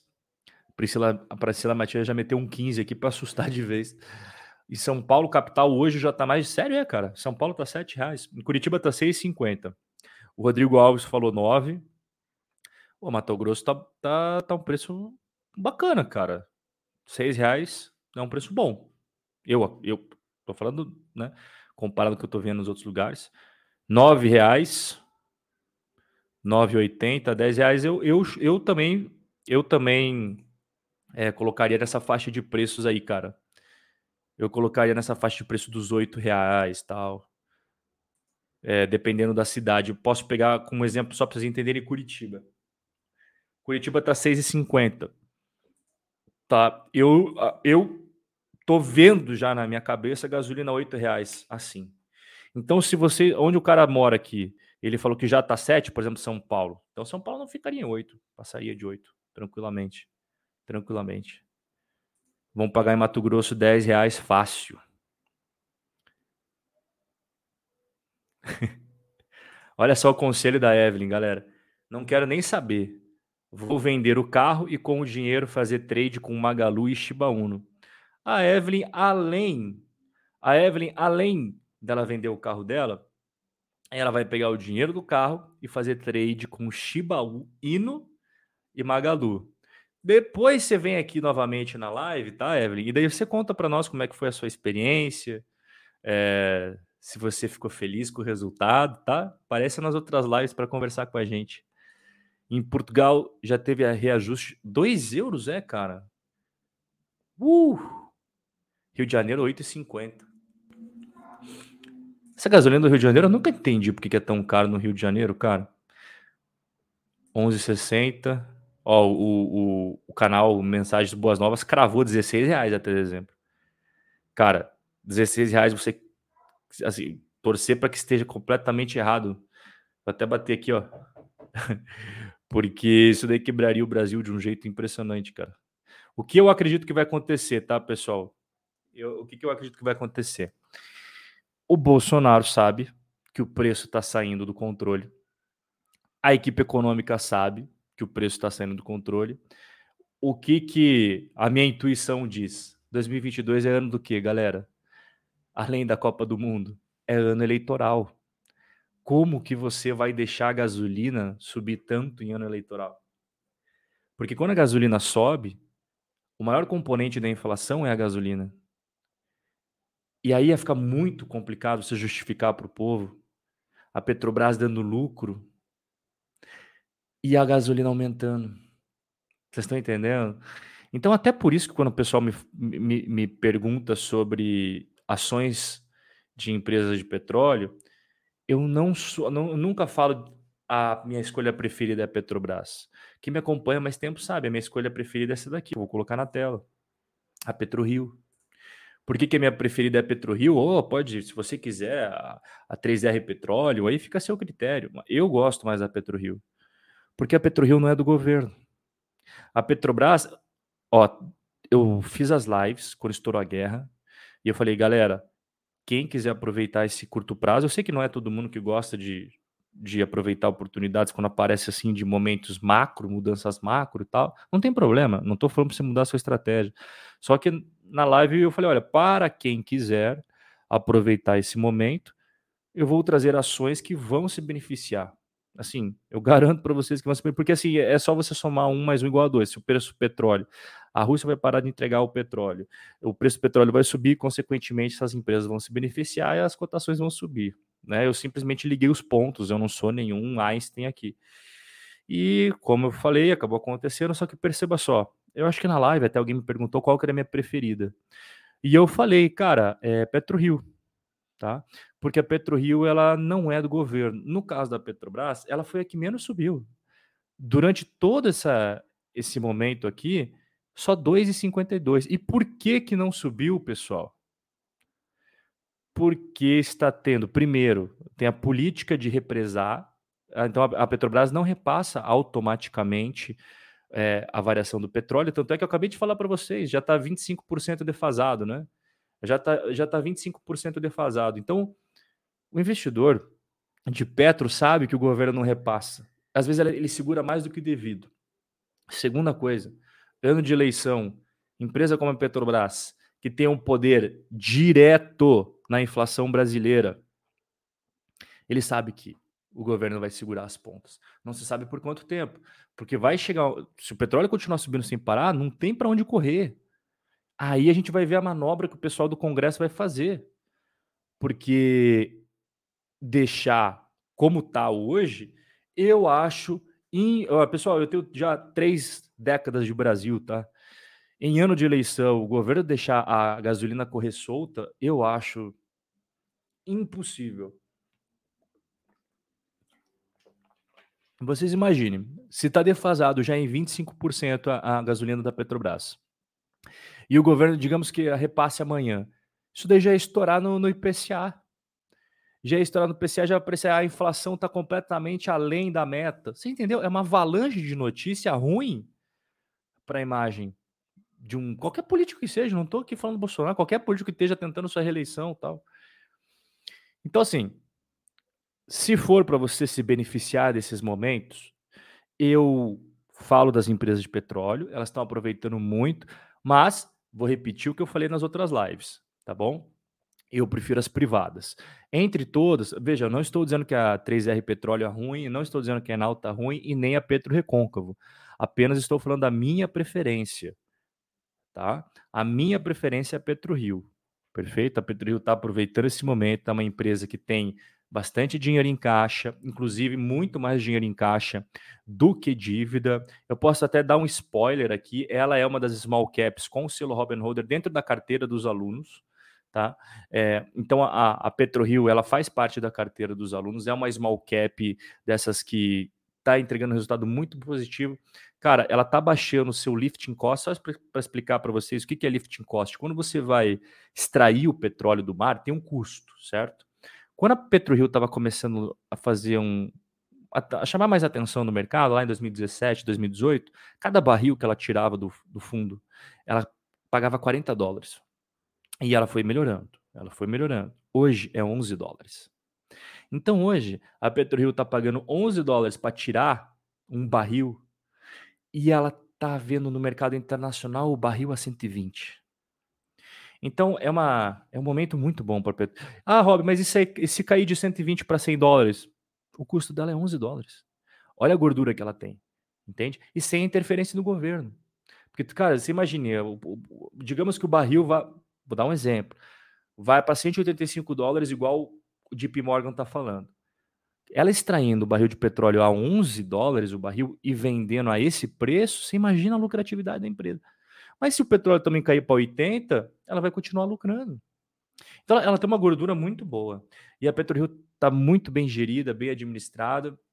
Ela, só para explicar como é que funciona para vocês a história, a Petrobras ela tinha um monte de campos, um monte de campos de petróleo, né? Só que ela teve que começar a fazer desinvestimentos por causa da Lava Jato, e ela começou a focar só em campos é, grandes, do, do, tamanho da Petrobras, que a Petrobras é muito maior que a PetroRio, é muito maior que a Enalta, é muito maior que todas as empresas da Bolsa, essas pequenininhas. O que, que a PetroRio faz? Ela pega esses ativos que já gastaram para começar a exploração, ela nunca se arrisca.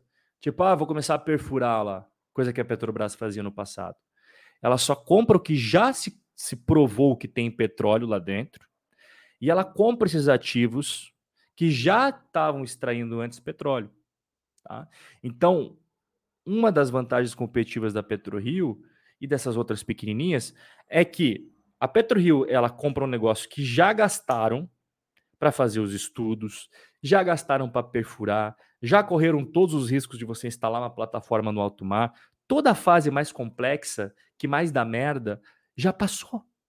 Então ela pega um, um negócio que já está em andamento. Ah, Rob, mas por que, que a Petrobras vendeu se está o negócio dando petróleo? É porque a Petrobras, como ela é muito grande, ela só pode focar em projetos muito grandes. Esses projetos, para ela, já começam a ser pequeno, somado ao fato de que com a Lava Jato, a Petrobras quase, quase foi para a fita, e aí, por causa de todas as multas, punições, delações, prêmio, tudo aquilo que a gente já sabe, ah, porra, Lava Jato falaram cinco anos seguidos no jornal Lava Jato, não aguento mais ouvir essa palavra, né? Até todo dia, todo dia, todo dia, encheu o saco esse negócio. E aí a, a Petrobras, ela teve que vender, cara. ela teve que se desfazer. E aí que começou a PetroRio a vingar. Tá? Hoje a PetroRio está produzindo mais ou menos 33 mil barris de petróleo por dia. Tá? Então, é a minha é a minha preferida aí do, do setor. Eu vi outros Robin Holders falando aqui, ó, deixa eu ver aqui, ó. ó esse daqui também gosta da PetroRio. Deixa eu dar uma olhada. Teve um, eu vi uma mensagem aqui, alguém falando que tinha Enalta. Agora eu não vou achar mais. Aqui, ó, achei. O Marcos. O Marcos falando que ele tem. Deve estar feliz também. O, o Marcos, a Enalta subindo 13% aí. O Celso falou que gosta da PetroRio também. Maravilha, pessoal. Bom, então, as empresas de petróleo, é, essas que eu queria é, discutir com vocês, elas estão aproveitando esse momento de alta aqui, tá? E aí eu vou até o, o, o Naldo Santos. O Naldo Santos deve ter uma bola de cristal aqui, né? Porque eu vou falar delas, cara eu vou falar delas. Eu, eu não sei se vocês me acompanham, às vezes eu apareço nas mídias aí também, e eu falei antes de acontecer isso. Eu vou, eu vou até provar na reportagem para vocês. Eu já, eu já vou mostrar. Mas o, o, Nando pergunta aqui: por que as empresas metalúrgicas estão subindo? Se liga só. Se liga só. Vou colocar aqui, ó. Preço do minério de ferro. Dá uma olhada. Então, o minério de ferro, ele teve momentos trágicos aqui da, da, sua cotação. Eu lembro, a Vale, a Vale derreteu as cotações na bolsa. Mas uma coisa que eu quero deixar claro, tanto petróleo quanto minério de ferro, é isso daí, galera. É, se a empresa não for redondinha e tiver um bom dinheiro em caixa, igual a PetroRio para os momentos turbulentos, cara, é, é, é, aquela coisa, a maré está a favor, de repente a maré não está mais. Então é o que a gente chama de indústrias cíclicas. Tá? Elas aproveitam, quando está crescendo, elas ganham muito dinheiro. Assim, a, a sua cotação sai lá de é, 10 reais para 150 reais. A Vale faz muito disso, né? Além de 2016, 2017, a empresa, na, tipo, as cotações, ninguém queria saber de Vale, de repente, Vale, agora, todo mundo falando de Vale. E sempre foi assim na história da Vale. Então, ó, dá uma olhada no minério de ferro. Quem foi que perguntou ali? Eu já esqueci. Já esqueci o nome do amigo. É, o preço do minério de ferro vem subindo muito, cara vem subindo muito. Desde que começou aqui a essa ele, ele tinha passado de 200 200 o, a, a tonelada do minério de ferro refinado e depois teve uma queda brutal, tá? Que foi lá 2021, passou de 200, aí teve uma queda brutal para 100 e agora começou a recuperar, já foi para 152. Em relação a esse, a esse pico aqui foi China, esse pico aqui, tá? Eu lembro muito bem o que aconteceu aqui. Aqui foi a China, tá? É, mas vamos, vamos cavar um pouco mais fundo e vamos entender quais as empresas da Bolsa que estão se beneficiando desse preço do minério de ferro. Quais são as ações beneficiadas de mineração e siderurgia? Ó, a mesma história, tá? Aqui as cotações desde que começou a guerra. Então, para quem chegou agora na live, a guerra começou dia 24 de fevereiro, de fato. As tensões estavam acontecendo muito antes, mas a gente pode declarar oficialmente a guerra a partir do momento que o Vladimir Putin entrou na Ucrânia sem a permissão da Ucrânia. Então, isso foi no dia 24. Olha só, pessoal, do dia 24 de fevereiro até hoje, esse sábado, dia 5 de março, a CSN subiu 23%. A Gerdau subiu 21%. Aí tem a metalúrgica da Gerdau, são duas coisas diferentes, né? Dois tickers diferentes, inclusive subindo ali 18%. A Uzi Minas foi que menos subiu. Nessa semaninha aí subiu 11%. Tá? E a Vale subindo aí 16, é, 16, 17, mais ou menos aí. Tá? Então essas empresas, elas estão se aproveitando muito dessa alta aí do minério de ferro. Então, a gente já falou da, do petróleo, está se beneficiando, e, e mostrei as ações que estão se beneficiando, e também mostrei agora as ações de mineração e siderurgia que estão aproveitando esse momento que nós estamos vivenciando agora no mundo. Tá? É, quem quiser é, tirar print, não sei se tem muita gente que gosta de tirar print, né? Aproveita aí, por quê? Porque não são apenas essas, tem uma aqui que eu comentei, eu recebi uma, uma, uma jornalista da Money Times, o site Money Times, a Diana, inclusive, muito querida a jornalista, e ela me perguntou é, uma, uma ação né, para estar tá se aproveitando dessa alta toda e protegida contra a crise na Ucrânia. E aí eu falei, ah, inclusive a reportagem depois vocês podem procurar aí, é, essa daqui a reportagem, eu falei para ela, falei, olha, a CBAV3. Tá? Na CBAV3. Aqui foi o que eu, eu, eu copiei aqui exatamente o que saiu na reportagem, tá? Eu falei para ela que o diferencial nessa empresa é a cadeia de produção da CBA. Por quê? Porque a CBA, cara, diferentemente de outras empresas mundo afora, ela tem uma, uma cadeia de produção mais integrada, isso dá mais controle para a empresa e uma maior margem de segurança em, compara em comparação aos concorrentes internacionais. E os preços do alumínio também vivem uma tempestade perfeita, assim, bizarramente subindo sem parar. Agora, eu deixei claro, eu deixei bem claro na reportagem aqui, ó.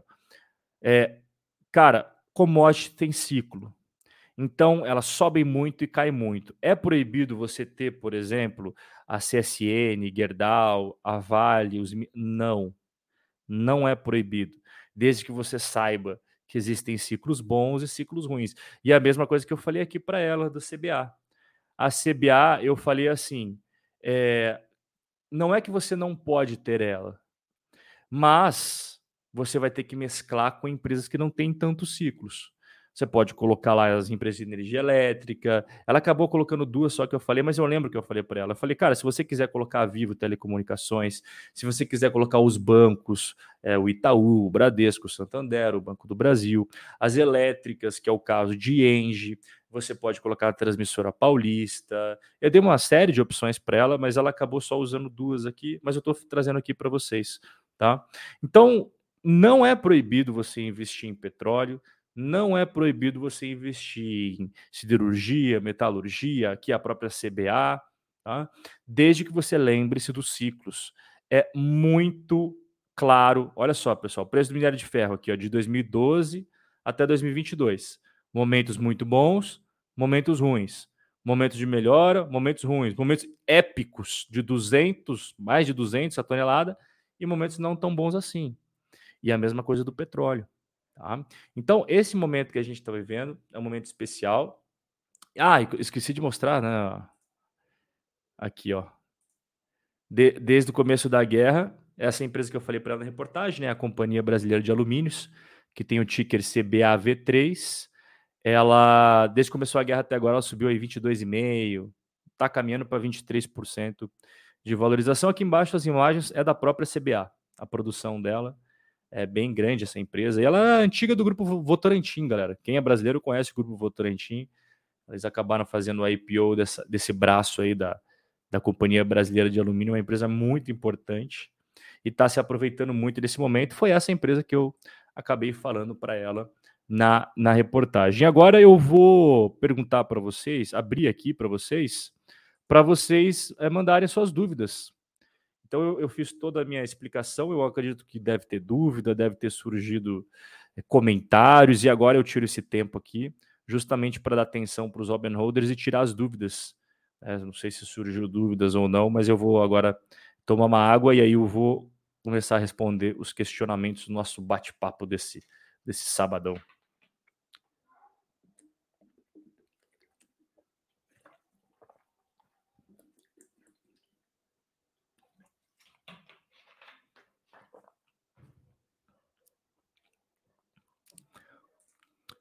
Obrigado. Essas lives só tem Robin Holder. Estamos junto, meu caro. Tá vendo aqui o pessoal perguntou o nome dela, já vi que já responderam, né? É, ticker CBAV3.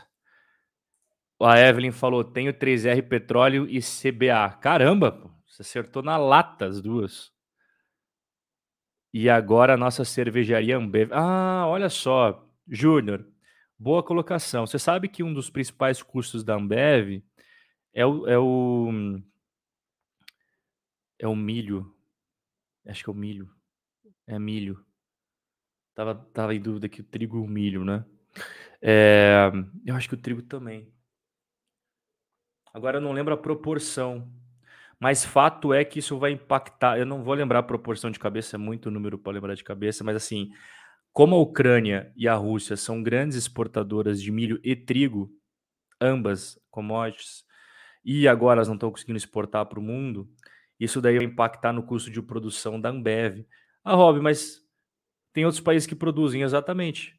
Se você tem uma, uma queda na oferta, menos produção e a demanda continua a mesma, o mercado continua consumindo, o mercado vai disputar os outros produtores que restaram no mercado.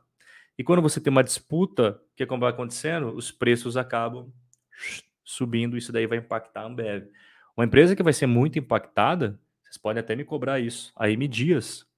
A M Dias, ela tem o projeto, o, o seu processo verticalizado, mas ela ainda acaba. É, o que, que é verticalizado? Ela pega o trigo e ela faz a moagem do trigo. Tem empresas que compram já o trigo moído. No caso da, da M Dias, ela não planta trigo. Às vezes as pessoas confundem. Ela não planta trigo. Ela pega o trigo bruto e ela moe. E a partir do momento que ela moe, ela usa. Mas não significa que ela tem fazenda de trigo. Daí não. Então, ela tem que comprar esse trigo. E o trigo está subindo muito. Muito. Não é à toa que a M está caindo na bolsa. É porque o mercado sabe que toda vez que o trigo sobe, como vem subindo, sem parar, a margem de lucro da M Dias diminui. E a M Dias já está entre a cruz e a espada faz tempo. Por quê? Porque toda vez que ela repassa seus custos para os preços, os clientes não compram mais. E quando ela segura, ao invés de passar o aumento para os consumidores, o preço, o que acaba acontecendo? A margem dela diminui. Então ela fica entre, cara, eu vou ter menos margem de lucro ou menos consumidores. Ela vai, qualquer decisão que ela toma, ela acaba perdendo em relação a isso. E as commodities já vem pressionando a MD já faz um tempo. Então, até que você pega o resultado da MD nos últimos anos, vem caindo, vem caindo, vem caindo, vem caindo, vem caindo, sabe, Júnior? Então, cara, que legal que você fez esse comentário da Ambev, porque a Ambev, o pessoal às vezes nem sabe, né? Mas a Ambev é impactada nesses. Assim, os maiores custos mesmo da Ambev, se a gente for na unha, até gravei aula essa semana para os alunos com os novos resultados da Ambev. É, esse, essas commodities não são as principais. As principais mesmo é alumínio para fazer as latinhas, tá? Alumínio para fazer as latinhas é muito importante. A, a resina PET para fazer as garrafas, que ela vem de refrigerante também. E o açúcar é caro, né? Comparado assim o que ela, o que ela compra, né? Para fazer a Pepsi, ela faz um monte de refrigerante, né? A Ambev. Agora na Antártica. Então esses gastos aí a gente tem que ficar de olho. Mas especificamente assim a mais impactada é a M Dias, cara. Isso daí é, foi na veia da M Dias, né? Esse aumento do trigo aí.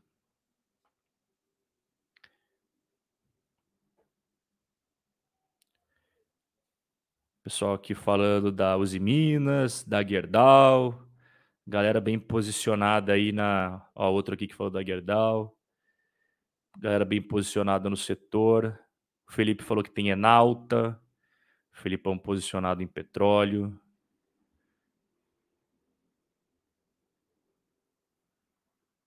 Eu ver o que mais que chegou aqui de dúvida. O Edson fala barril do petróleo 200 dólares. Uh! Caramba. É, o Charles falou um detalhe, né? Veja, se o Brasil diminuísse os impostos sobre o combustível, a gente teria uma gasolina mais barata, né, Charles? Mas qual é a chance dos governadores é, aceitar receber menos imposto? Porque os combustíveis, né, é uma parte para o governo federal, outra parte para os governos estaduais. Então, tem uma fatia boa do dinheiro que vai para o pessoal de Brasília e tem uma fatia boa que vai para a capital da sua cidade. Não sei qual é o seu estado.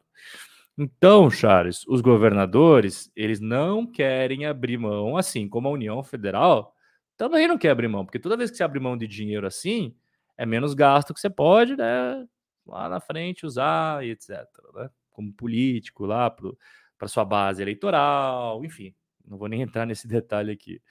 Então, é raro eu estou tentando puxar de cabeça algum momento em que os políticos tenham concordado em diminuir imposto. Assim, não é aquele negócio de diminuir imposto para inglês ver. Ah, pessoal, o imposto que era, sei lá, 10% agora é 8%. Não, eu estou falando assim um negócio que mude a vida da população para melhor. A última vez que eu vi isso, sem brincadeira, Charles, a última vez que eu vi isso foi nos Estados Unidos. Não estou aqui enaltecendo a, a campanha, nada disso, estou trazendo fatos. Cara, quando o Donald Trump abaixou o imposto das empresas drasticamente no primeiro ano de governo dele, sobrou muito mais dinheiro para as empresas. Eu lembro disso porque eu vi os resultados das empresas da Bolsa. Então, eh, diminuiu muito o imposto. E que as empresas fizeram? Elas reinvestiram no seu próprio modelo de negócios e elas pagaram mais dividendos, elas recompraram suas ações, contrataram mais funcionários. As empresas da Bolsa Americana que eu acompanho, essa queda dos impostos foi muito bom. E acabou sendo bom para a economia como um todo da americana, né? Porque quando você tem mais dinheiro para o empresário, ele não vai sentar em cima do empresário, do, do, do dinheiro, sabe, Charles? Ele vai botar para trabalhar o dinheiro. Ou ele vai contratar mais funcionário, ou ele vai expandir a fábrica dele, ou ele vai pagar mais dividendos para os acionistas, ou ele vai recomprar as próprias ações e agregar valor ao investidor. Ele não vai ficar, ele não vai pegar o dinheiro e deixar parado. Né? Então, essa foi a última vez que eu lembro que realmente teve um político aí no mundo, pode ter outros, eu não tenho conhecimento, vocês podem até falar no chat, mas a última que eu vi, caramba, isso mudou realmente a vida e foi perceptível. Agora, isso daí de 47% de arrecadação, se o Estado fizesse um, um momento extraordinário, assim, né? Não, não vamos cobrar, não vamos cobrar. O, o povo brasileiro já está atolado e eu não. Vamos, vamos fazer assim uns três meses sem cobrar, que seja. Duvido. Duvido. Cara, é... o Felipe pergunta assim, Rob, você acha que é um bom momento para FIIs? Então, Felipe, a minha estratégia, cara, em relação a, a, fundos imobiliários e tudo, até as ações, né?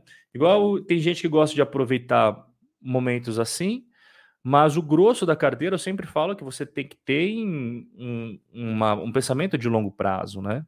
Então, quando acontece esses movimentos assim, que você pode aproveitar uma coisinha ali, por exemplo, poxa, é, as, as, empresas de petróleo estão se beneficiando, as empresas de siderurgia estão se beneficiando, vou aproveitar isso, tudo bem. Mas o grosso da carteira, eu sempre falo, cara, tem que ser um planejamento diferentemente do Brasil, que não fez planejamento para os fertilizantes. Nós somos Robin Holders e fazemos planejamento sério de longo prazo. Então, os fundos imobiliários hoje, eu divido eles em vários segmentos, né? Se você está procurando altos dividendos, Felipe, Evidentemente, você tem que ficar entre agências bancárias, o que eu não gosto, vou deixar bem claro, não sou fã dos FIIs de, de agências bancárias, depender de um único inquilino, não gosto disso. E tem muitos imóveis lá que eu não sou tão fã. Enfim. E os fundos de papéis. Esses são os dois segmentos que mais pagam hoje, tá, Felipe? São os dois segmentos que mais pagam hoje é, dividendos para os investidores.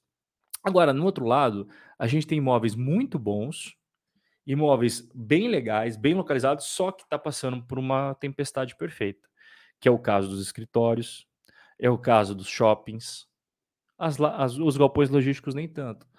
Mas esses dois setores, eles estão pagando poucos dividendos, mas assim, você pega o preço valor patrimonial, que é uma métrica para você saber né, o quanto que o mercado está otimista ou não com aquele segmento. Cara, os escritórios assim tem desconto de 30%, 25% em relação ao valor patrimonial. Então, são imóveis bem localizados em São Paulo. Ah, Rob, mas a vacância. Exato, eu entendo, a vacância é um problema. Até o último vídeo do YouTube eu falei isso. Né? A vacância dos escritórios ainda está elevada, mas tem imóveis lá dentro que não tem uma vacância tão elevada. E aquilo que eu até resumi o, último vídeo do YouTube, né, Felipe? Eu falei o seguinte, cara, se você acredita que o Brasil não vai para frente, aí não tem que ter fundo imobiliário de shopping, nem fundo imobiliário de escritório, nem de galpão logístico. Se você acredita que o Brasil nunca mais vai se recuperar, não faz sentido. Mas se você acredita que o Brasil vai sair desse momento turbulento, vai, vai abaixar o desemprego, vamos controlar a inflação, vamos ter uma taxa de juros lá na frente que não vai ser 12%, que a gente está caminhando para 12%. Mas não pode ficar 12% para sempre, senão você paralisa a economia brasileira. Né? Então, se você acredita no longo prazo, Felipe, que o Brasil vai se tornar um país muito mais forte do que é hoje, cara, é um momento muito legal de você construir a sua carteira de fundos imobiliários. Tudo depende da sua opinião sobre o Brasil no futuro. Tá? Se você acredita que o Brasil não é um país que vai para frente, aí qual que, qual que é o sentido de investir no Brasil? Você entende? Eu acredito aqui que todos nós acreditamos que o Brasil. Eu, a, minha opinião sobre o Brasil é o seguinte: a gente já, já é, é calejado de Brasil, a gente sabe que o Brasil não é fluido, né? No sentido de, puxa, vão fazer políticas que agora vai tudo. A gente sabe que é os trancos e barrancos. É um passinho para frente, às vezes dá dois passos para trás, mas de repente avança. Só que se a gente compara o Brasil de 100 anos atrás, sei lá, 80 anos atrás que seja, até 50 anos atrás com agora, poxa, eu acho que a gente melhorou bastante. A gente tem uma série de problemas, é verdade. Eu não, eu não fico varrendo a sujeira para debaixo do tapete. Eu sempre escancaro aqui os problemas do Brasil, até para a gente ter um debate de ideias e trazer as melhores, as melhores soluções para o nosso país. Todo mundo aqui é brasileiro. Ninguém quer o mal do Brasil. A gente quer ver o nosso país ser cada vez mais relevante, mais importante, mais respeitado no mundo. Então, como você tem bons imóveis, bem localizados, e você acredita que o Brasil vai continuar melhorando, cara, eu sempre falo, galpões logísticos, shopping centers, escritórios, e aí os fundos de papel para dar aquela diversificação legal. Esses segmentos eu gosto bastante de fundos imobiliários no Brasil. Tá bom, Felipe? Muito obrigado, Celso, pelas palavras. O Charles fala: será que o Putin vai atacar a Suécia? Cara, eu acho que ele não vai fazer isso. Seria seria bem bem arrojado da parte dele, assim, que daí ia chamar a Europa inteira para brigar com ele, porque a, a Suécia, cara, é muito é, querida, digamos assim, no cenário internacional, né? Eles não, não se metem em confusão e eles representam os valores ocidentais. Então, quando você vai lá, por exemplo, a Finlândia, a Finlândia tá no meio ali da treta toda, né? E a Finlândia, assim, cara, eles, eles se identificam é, com quem mais será? Com o mundo ocidental ou com a Rússia, né? Então, eu não acredito que eles vão. que, que o Putin vai, vai atacar ali países que são muito próximos dos Estados Unidos, que têm bases americanas, tipo a Romênia, a Bulgária, a própria Polônia. Eu acredito que ele não vai fazer isso. O que eu acredito que o Putin está planejando é reconstruir a União Soviética versão 2022. E o que, que seria a União Soviética versão 2022? Você ter a Rússia, a Bielorrússia, que sempre foi aliada deles, né? Você bota a Ucrânia para dentro do seu guarda-chuva.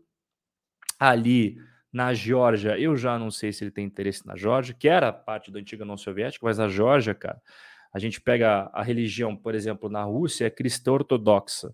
Na Geórgia eles não são cristãos ortodoxos. Então, sabe, já tem uma barreira cultural maior, coisa que não tem na Ucrânia, cara. Na Ucrânia eles são muito parecidos em vários pontos. É? Inclusive tem muitos russos na Ucrânia e muitos ucranianos na Rússia, família de um lado, família do outro. Eu vejo que ele vai montar uma aliança entre a Ucrânia, a Bielorrússia e a própria Rússia, em conjunto com a China, para se tornar um. Não vai, não vai unir em um único país, mas formar essa aliança mais sólida entre todos os países, que vai ser daí um monstro a ser respeitado no mundo inteiro. A Rússia, China, juntas, não só questão territorial, questão de importância de commodities, né, a questão do, do, poderio de dinheiro que tem a China, e vai ser uma ameaça para todas essas décadas que nós tivemos de domínio norte-americano no mundo. Na minha opinião, a gente está no momento de transição. Se os Estados Unidos continuar com essas políticas equivocadas que os Estados Unidos vem tomando nos últimos tempos, que é vergonhoso, por exemplo, de sair correndo do Afeganistão, quem diria, né? Eu cresci vendo os Estados Unidos sendo temido no mundo inteiro, Ano passado eu liguei a TV para assistir os Estados Unidos fugindo do Talibã. Não é o Talibã fugindo dos Estados Unidos, os Estados Unidos fugindo do Talibã. Então você veja que tem muita coisa que mudou no, no mundo nos últimos tempos. E ao mesmo tempo a gente viu o crescimento da Rússia é, e principalmente principalmente o crescimento da China e da Índia. E esses dois estão muito mais aliados com a, China, a Índia e a Rússia estão muito mais próximos entre si do que os Estados Unidos está próximo, por exemplo, da China, do que os Estados Unidos está próximo da Índia. Então a gente está vendo um momento, na minha opinião, tá? Não estou dizendo que vocês têm que concordar comigo. Se vocês quiserem discordar, vocês podem ficar muito à vontade aí no, no chat, mas essa é a minha opinião hoje. Obrigado, Haroldo. Obrigado pelas palavras. É, pergunta: já foi noticiado quais as empresas brasileiras tomaram calote da Rússia? Calote, cara. É... Calote até agora nenhuma. Calote no sentido de não pagar a dívida, a, a Rússia está prestes a não conseguir pagar a dívida dela, né? Mas aí eu não vou, não, não vou nem culpar os caras, né? Eles, eles, eles poderiam pagar em condições normais de temperatura e pressão, né? O problema é que agora os caras não conseguem. Cortaram o cara do sistema financeiro mundial, não vai conseguir pagar a dívida tal. Mas calote empresa brasileira, cara, se, assim, é, só trazer um dado para você que eu, que eu lembro de cabeça, tá, Coelho? É, de todas as exportações que o Brasil tem, todas as exportações, a Rússia compra 0,6%. Vamos arredondar? Vamos arredondar? Se a gente colocasse no Excel e cortasse a vírgula, ia puxar para 1%. Então, a Rússia compra 1% das exportações brasileiras. Digamos que todas elas deem calote, não vai mudar o nosso país por causa disso. É claro, essas empresas vão ficar machucadas, né? Mas a, a, Rússia não é uma grande compradora de produtos brasileiros, ela é uma grande exportadora de produtos para o Brasil. Mas o caminho contrário é o que, que ela mais ela compra, eu lembro de cabeça, era carne de porco, frango, amendoim, é, as principais era isso, não, não era nada assim que você fala, nossa caramba, agora ferrou demais para o Brasil. Obrigado, pessoal. Eu, vocês estão falando aqui da cevada. É, o, Donald Trump falou aqui a cevada e o, o, o, o Neander também falou. Obrigado, obrigado, Márcio. E obrigado, Neander. Eu tinha esquecido o nome da palavra, essa é a palavra correta, é a cevada. Cevada. O Benício falou algo que eu constatei também. É, eu até vou perguntar para você isso daqui.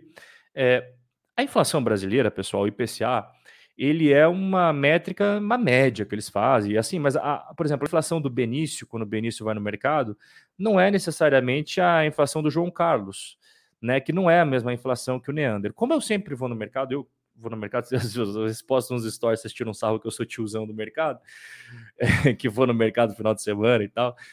Mas assim, como eu sempre geralmente compro as mesmas coisas, eu peguei é, a minha compra no mês, no mês de março da, da, da pandemia, 2020, março de 2021 e agora a última que eu fiz. É, a minha inflação no mercado, eu até vou perguntar para vocês, quanto que aumentou ali de vocês o valor do mercado? Vocês também devem comprar sempre as mesmas coisas. O meu aumentou mais que 50%. Mais que 50%. Então o, I, o IPCA do hobby não foi 10%. No mercado ali foi 50% para mais. Então eu pergunto para vocês, se vocês quiserem compartilhar, quanto que subiu o mercado de vocês aí, desde que começou a pandemia até agora? Porque essa é uma essa é uma uma dúvida que eu tenho.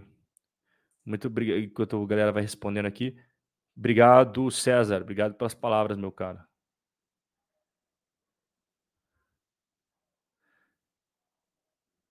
Paulo Shoa falou que tem a M Dias. O Haroldo falou um negócio, eu vi isso. O Trump ele alertou, né? A dependência da Alemanha em relação ao gás da Rússia. Eu lembro disso, eu lembro disso. Meteram o pau nele na época, falaram que era teoria da conspiração. Coitado do Trump. Até quando ele acerta, brigam com ele. Eu lembro dessa entrevista, né? Era uma mesa com três americanos e três alemães, né? E aí o Trump falou: olha, vocês estão fazendo um erro, cara, porque vocês estão dependendo do gás da Rússia para a energia da Alemanha. É uma, uma, atitude completamente ingênua por parte de vocês. E os caras não deram bola para ele, né? E aí hoje a Alemanha está pagando preço, né? Eu acho que o Trump, galera, é, é claro, às vezes ele faz uns comentários para aparecer na mídia mesmo. Às vezes ele faz os comentários realmente para ser chocante, ser polêmico. Ele joga o jogo da mídia, né? Ele fala aquilo que ele sabe que vai ser capa. Foi assim que ele venceu a eleição nos Estados Unidos. Ninguém falava do Donald Trump de repente o cara ganhou as eleições, então ele usou essa estratégia muito bem. Mas é, às vezes o pessoal também fala, não, tudo que o Trump fala é besteira. Eu não concordo. Tem coisas que ele fala que, que isso deu um exemplo. Isso deu um exemplo, Haroldo. Isso daí, quando ele falou na época, eu falei, não, faz sentido. Porque, porra, a Alemanha tá dependendo totalmente do gás da Rússia. Não é assim 10%. É quase tudo que eles têm de gás é vem da Rússia. A matriz energética lá de gás é tudo da Rússia. Falei, cara, isso não é esperto, né? Porque a partir do momento que você briga com o Putin, e o Putin é um cara instável no ponto de vista de, de, de relações geopolíticas, né? Uma hora ele tá bem com você, depois não tá mais. Eu acho, ainda mais com a Europa, eu acho que é muita ingenuidade você fazer. E me surpreende os alemães ter acertaram isso. Aí a gente tem que entender o que aconteceu lá, se alguém ganhou alguma coisa. A Alemanha também tem corrupção, pessoal. Não vai pensando que alemão não tem problema, não. É, a corrupção tem no mundo inteiro. Você para pra pensar, você explica isso, eu explicando para vocês aqui na live. Vocês não iam ficar com o pezinho atrás? Falar, não, peraí, porra. Imagine que todos nós somos alemães. E aí eu chego para vocês e falo, pessoal, digamos que eu sou o, ministro, ministro da, da, da, energia da, da Alemanha. E falo, pessoal, beleza? Boa noite a todos. Quero falar para vocês que agora a gente vai depender totalmente da energia da Rússia. Na hora você vai falar, Rob, quanto que você ganhou para isso? Não faz sentido, cara. Que porra é essa que você está falando?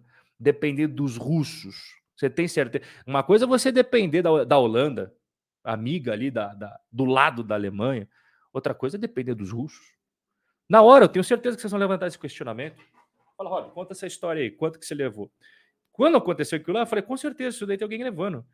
Porque não precisa ser nenhum estadista estudado em West Point para saber que isso é muito perigoso. É, a Alemanha está pagando preço agora. E pode perceber, a Alemanha, me, diga, me digam se a Alemanha, em algum momento até agora, fez um pronunciamento forte contra o Putin. Ah, fica com aquele negocinho, não, que absurdo. Assim. Poxa vida, que pena. Sabe aquele discursinho, tipo ONU? Não, que lamentável. Em momento algum falou, porra, o Putin tá super errado, esse cara é um. Não. Ela, ó, pianinho até agora. Por quê? Porque agora apertou no calo, né? É... Bem lembrado, viu, Haroldo?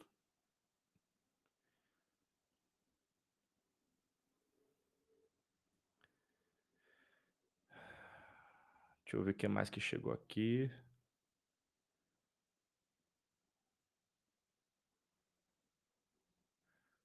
O Sérgio falou: os tributos municipais, morei em Curitiba, carregava combustível na Petrobras de Araucária. Ah, que legal, cara. Porque, ô, ô Sérgio, uma dúvida, por que, que fedia tanto aquela usina de Araucária, cara? É, eu lembro, antes de, Porra, fedia demais. Se puder me explicar, assim, era um cheiro insuportável que a gente sentia quilômetros de distância, cara. Se você puder me responder essa dúvida, eu sempre fiz essa pergunta para as pessoas, ninguém soube me responder. O Márcio fala corte de 25% no IPI de linha branca anunciado pelo governo vai impactar? Vai, com certeza. Positivamente, né, Márcio? E, esse é o corte de 25% no, no, no, no IPI, né? Para quem não sabe, IPI é Imposto sobre Produtos Industrializados. É, vai impactar positivamente quem vende a linha branca. Por isso que o pessoal do varejo estava animado. Mas assim, é, essa é um, uma notícia positiva, Márcio, para o pessoal do varejo, mas ao mesmo tempo tem que lembrar que a taxa de juros está chegando em 12%. Como é que o brasileiro compra as coisas geralmente? À vista ou parcelado? Ou pega empréstimo? Né? Quando digo parcelado no sentido de é à vista ou no crédito? O brasileiro, cara, ainda mais com essa dificuldade toda que veio pós-pandemia, as grandes massas não compram à vista. Já não compravam antes. Tá passando aqui, vocês estão escutando o sirene. Então já não compravam antes, sabe, Márcio? É, esse corte é positivo, mas eu peso do outro lado. Se, se a gente fizesse um corte de PI de 25% com taxa de juros a 2% ao ano, sensacional. Porra, estimular pra caramba. Agora, com taxa de juros a 12%, eu, eu acho que vai ser limitado esse impacto, viu, Márcio? Eu acho que vai ser limitado. Brasileiro, porra, 12%. Se esse cara, digamos que ele passou no cartão de crédito, Márcio, ele comprou algum produto da linha branca no cartão de crédito lá. Se esse cara atrasar um mês do cartão de crédito, qual que vai ser os juros que esse cara vai pagar? Entende? Então, é, eu, tinha, eu tinha visto, eu assisti, o, só fazer aqui um parênteses, o BTG fez entrevista com vários candidatos, né? O BTG semana passada. Estou assistindo aos poucos, tá, pessoal? Depois eu posso até trazer para vocês as expressões que eu tive. Foi o Ciro Gomes, o Bolsonaro junto com o Paulo Guedes, o Tarcísio, o ministro e tal. É, quem mais que foi? Acho que o Lula, não sei se foi, acho que o Lula não foi. Mas foi o Ciro Gomes, foi o Bolsonaro, foi o Moro, foi esse, todos os candidatos aí. E. Pô, por que, que eu tava falando isso? Alguém falou alguma Ah, o... ah, esqueci já também. Eu não lembro mais. Deixa eu voltar aqui. esqueci que eu ia falar. Eu ia falar alguma coisa de alguém falou alguma coisa lá, mas agora eu esqueci. Existe a, a propósito, cara, o Ciro Gomes. O Ciro Gomes ele vai se candidatar de novo, acho que é a quarta eleição dele. Aí a gente quem a gente tem agora é o, é o Moro, o Ciro Gomes, o Bolsonaro, o Lula. Acho que são esses quatro, né? E acho que são esses quatro que vão pro pau mesmo. Fundo imobiliário de shopping melhorando. Ah, o, os shoppings, eles já melhoraram, já estão tudo aberto, sabe, Evelyn? Os fundos imobiliários já estão sentindo positivamente essa retomada, as ações de shopping também. Eu até fiz, eu não sei se saiu essa entrevista aí. É, quem foi que fez a entrevista? Acho que foi o Estadão, que eles me perguntaram o que, que eu achava lá da questão do shopping da BR Malls. Eu falei, cara, a, a fusão da BR Malls, né, a proposta de fusão com Aliança ela... Eu falei, cara, a BR Malls, se juntar com eles, vai ser o maior, maior empresa de shoppings da América Latina. Vai ser super bom. Vai ser super, super bom se isso acontecer. Vai se tornar um monstro. E, e os ativos da BR Mall são muito positivos. Só que estão completamente descontados. Né? Descontados. Você pega o preço que era um tempo atrás e agora, pô, os shoppings estão lá.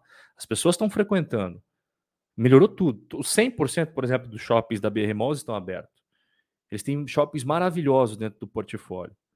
As vendas estão crescendo. O fluxo de, de pessoas por ano, 200 milhões de visitas. Lembrando que não são é, a, a, mesma pessoa pode ir no shopping cinco vezes no ano, né? Porque às vezes eu falo esse número, o cara, ah, como é que pode, Rob? O Brasil tem quase tudo isso de gente. Pessoal, visita. Não é uma única pessoa, tipo, eu, por exemplo, vou no shopping, sei lá, cara, umas 12 vezes no ano, talvez, 15 vezes no ano. Então você multiplica, né? O Rob, só o Rob foi 15 vezes, aí você vai quantas? 10, aí a Evelyn vai 20, não sei, entendeu? Então 200 milhões de visitas. Só os shoppings da BR Malls. Ativo muito bom. Por isso que eles estão de olho. Eles, eu digo, a, a Gafisa está querendo comprar, a Aliança Onai está querendo comprar.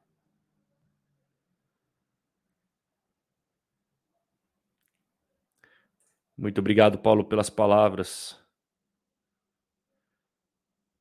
É, Benício, não, não concordo, viu? A, a Rússia não é os Estados Unidos, mas a Rússia tem um, uma força militar muito poderosa, cara. Não é a, não, eu acho que a China é muito mais poderosa que eles, mas assim, eles também, se a gente botar lado a lado Rússia e Brasil, a Rússia tá melhor que nós. Na sem sombra de dúvida. Isso que a China, isso que a Rússia tem 144 milhões de habitantes. Nós temos bem mais. O território, a gente compete pau a pau com a Rússia, né? O tamanho mas a população brasileira é muito maior que a população russa. E a Rússia investe pesado é, em militarismo, né? E outra coisa, né, Benício? Tem outra coisa que conta também, que é a questão de experiência em guerras, né? A Rússia, cara, a Rússia participou da Primeira Guerra Mundial, a Rússia participou da Segunda Guerra Mundial, ah, mas o Brasil também. O Brasil enviou um grupo para lá. A Rússia foi atacada e depois contra-atacou e ainda ajudou a ganhar a guerra, né? E depois teve treta o tempo inteiro lá na Guerra Fria, então a Rússia tem uma experiência de campo de batalha e tal que a gente não tem como brasileiro. Então hoje eu vejo que a Rússia estaria mais preparada do que o Brasil, por exemplo. É, mas não é os Estados Unidos. A China é muito mais, mais forte militarmente do que, a, do que a Rússia. Mas eles são parceiros agora, né? Isso, Rússia, China e, Índia, eles estavam bem próximos aí nos últimos tempos, viu, Célio? É, a, é aquela coisa, né? Quando você vende, por exemplo, para Estados Unidos e China, você não pode escolher um só. Mas fora da, da, da, do formalismo, você sempre tem as suas preferências, né? Por exemplo, a China. A China, visivelmente, tem preferência com a Rússia, mas nem por isso que ele deixou de negociar com os Estados Unidos, que deixou de negociar com a Europa. É, é cara, o dinheiro é importantíssimo, né, Célio? Então, esses países não, não vão deixar de, de, de fazer seus negócios. Agora, eles têm as preferências ideológicas mais aliadas com a forma que eles pensam. E a Índia, de uns tempos para cá, se aproximando de, de, de China tal. Até até a questão do Paquistão lá, né, cara? Questão do Paquistão, da Índia, a região da Caxemira, o Paquistão é aliado dos Estados Unidos. Os Estados Unidos envia dinheiro para caramba pro Paquistão. Desde a época do Afeganistão. Hoje eu não sei se eles continuam mandando. Mas você entende? O Paquistão super aliado. Porra, e o Paquistão é inimigo da, da, da, mortal da Índia. Como é que a Índia. Você entende aquela questão do como é que é o inimigo. O inimigo do meu inimigo é meu amigo? Uma coisa assim, né? É essa história aí. São as mudanças geopolíticas, pessoal. Os... Opa, quase cliquei para excluir o Douglas. Eu ia ler a pergunta dele, excluiu o cara.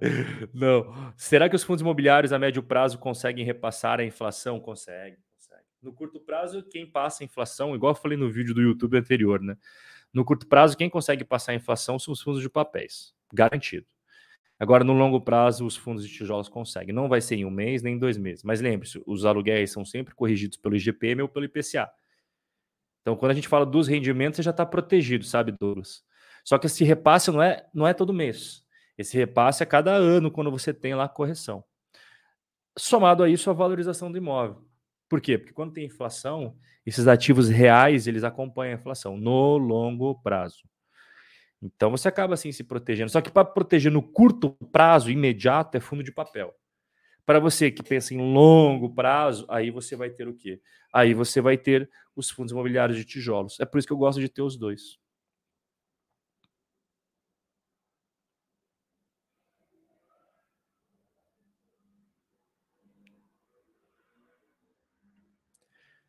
que mais aqui? Obrigado, pessoal. Obrigado porque vocês estão, vocês estão gostando. O Celso fala assim: morei em Tallinn, capital da Estônia, por quatro anos, ex-União Soviética. Depois de 30 anos fora do domínio russo, o país hoje é considerado que mais lança startups. Isso é verdade.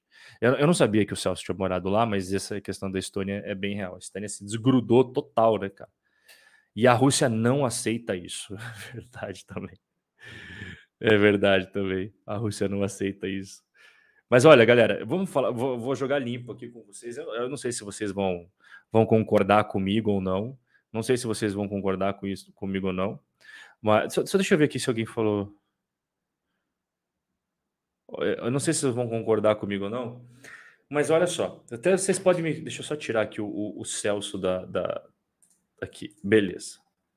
Olha só, galera, o que, que eu vou falar minha opinião para vocês. É, nós tínhamos a União Soviética e os Estados Unidos na época da Guerra Fria. E aí acabou a União Soviética, entrou em colapso, beleza. Eles assinaram um tratado em 91 de que a Rússia não iria colocar bases militares no México, no Canadá, sei lá, na Jamaica, na República Dominicana, em Cuba, não ia, não ia. E os Estados Unidos prometeu que não ia colocar bases militares em ex-países da União Soviética. Pois bem, o que, que os Estados Unidos e a OTAN fizeram? Começaram a colocar na Romênia, que era parte da antiga União Soviética, Bulgária, que era parte, e o Putin, ele assumiu em 99.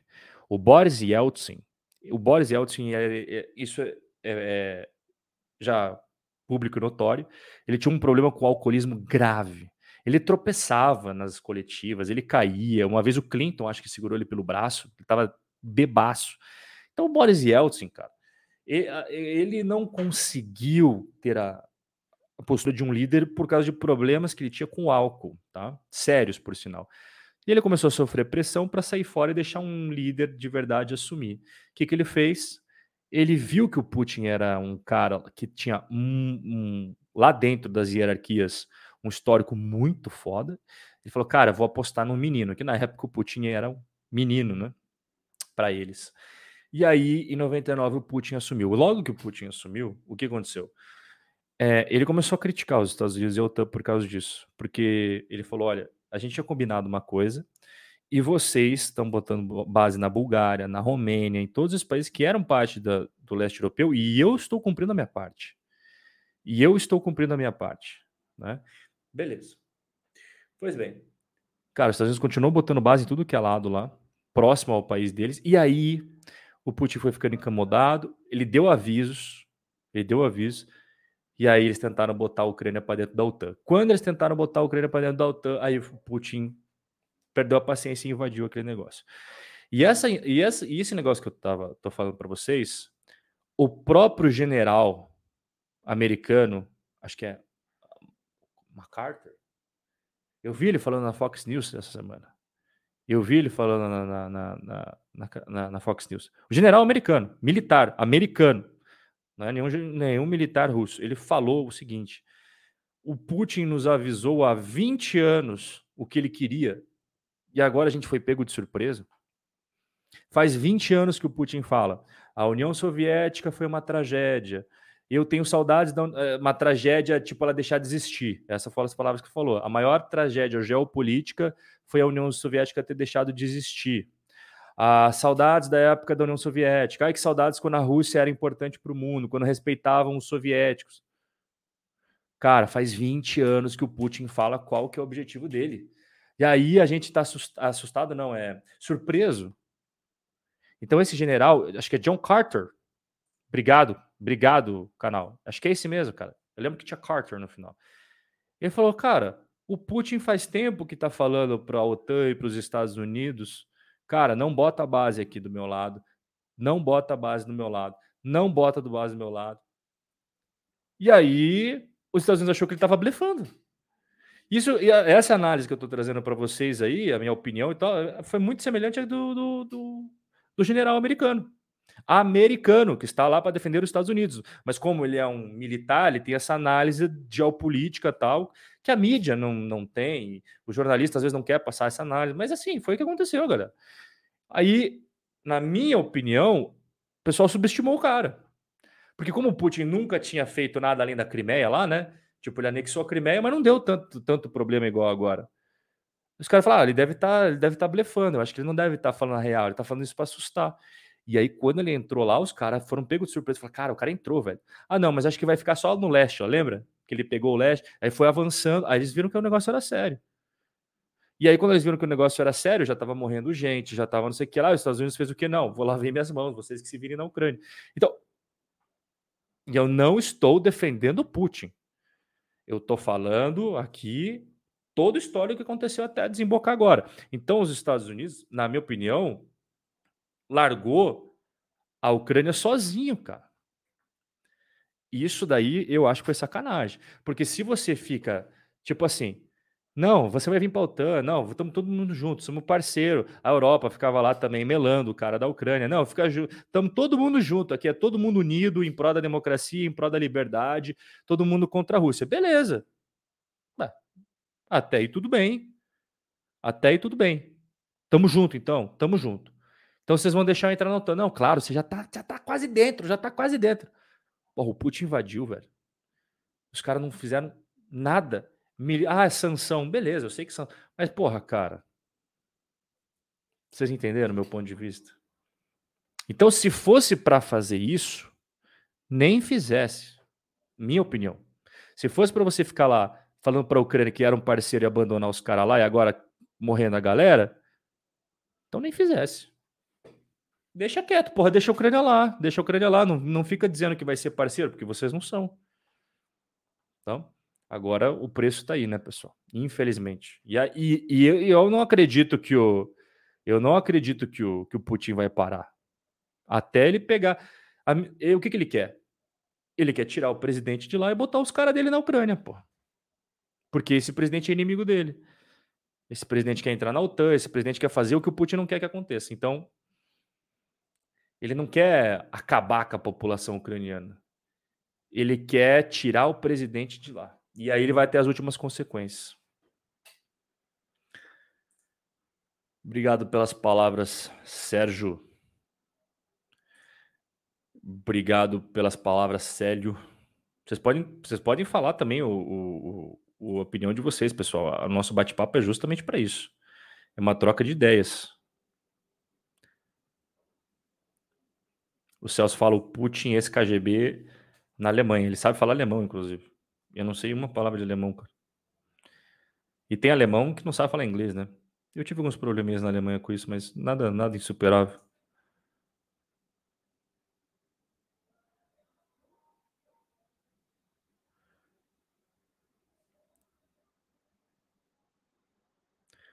Não, mas é o que eu falei, eu não tô defendendo. O Vader fala, tem outro lado também, Rob. A Rússia investe em dividir países, investe em doutrinação, em diversos. Sim, sim, sim, sim próprios caras da KGB falaram que eles faziam isso, né? De, da guerra cultural, que falam que não existe, mas, pô, os caras da KGB falaram que existe. Eles que eram os responsáveis de fazer isso admitiram que existia, né? Teve várias pessoas da KGB, é, Véder, que foram e saíram da, da, da União Soviética e foram se refugiar nos Estados Unidos. Eles contam que faz parte do, do trabalho deles esse, esse, tipo de coisa, né? De doutrinação, entrar na, nessa questão de guerra cultural. Ele contou que eles financiavam é, produtoras de filmes para fazer filmes pró-União Soviética, pró-comunismo. Eles, eles é, pagavam artistas para fazer músicas, escrever livros, fazer obras, peças de teatro, enaltecendo o comunismo, a União Soviética e, e falando mal do capitalismo. O cara admitiu tudo isso. Ele falou que eles tinham uma folha de pagamentos, né? Então, é, músicas, filmes, séries, seriados, toda a questão midiática muito financiada por eles. É, a questão das faculdades, eles é, pegavam alguns professores importantes com renome e eles pagavam valores para esses professores e também davam viagens, presentes, enfim. Então, eles mesmo admitiram que existia isso daí, né? Então, não, tô defendendo isso não, cara. Só, tô falando que é uma situação um pouco mais complexa aí do que apenas uma invasão à toa.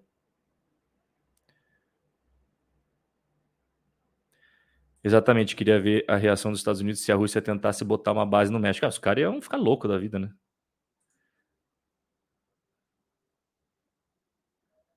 Rob, vale a pena a ETF da Rússia? Ah, cara, não, cara. Agora não, cara. A Rússia é completamente excluída. Não... Você não. A, a ETF, eu, eu, sei que as empresas da Rússia em Londres caíram 98% do valor. Pô, você fala, ah, mas se recuperar, não, eu concordo, se recuperar, mas assim, Monteiro, é, sabe, a, a bolsa russa não está nem abrindo mais. As empresas russas a gente não sabe agora. Eu não, não iria, cara. Ah, aquela coisa, se quiser e se conseguir comprar também, que já é o primeiro desafio agora que está tudo fechado, porque Monteiro, não sei se você ficou sabendo, isso eu falei para os alunos. É, as empresas de ETFs elas vão excluir as ETFs de Rússia a partir de 9 de março. Índice, os índices que tinham Rússia dentro não vai ter mais. Então vai ser meio que uma, uma... deixar os caras de fora do mundo mesmo, sabe? Então seria até, putz, seria irresponsável de minha parte falar para você comprar, porque as próprias empresas de ETFs vão tirar dos índices a Rússia, não querem mais saber de empresa Rússia. É um, é um investimento com os dias contados, a, a, os investimentos de Rússia, sabe?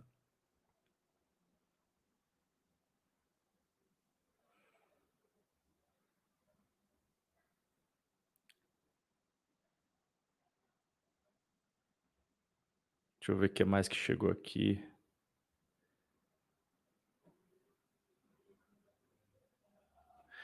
Deixa eu ver se eu entendi a pergunta, Fernando. Mas ele vai conseguir estender a ditadura a um povo acostumado à democracia, ok?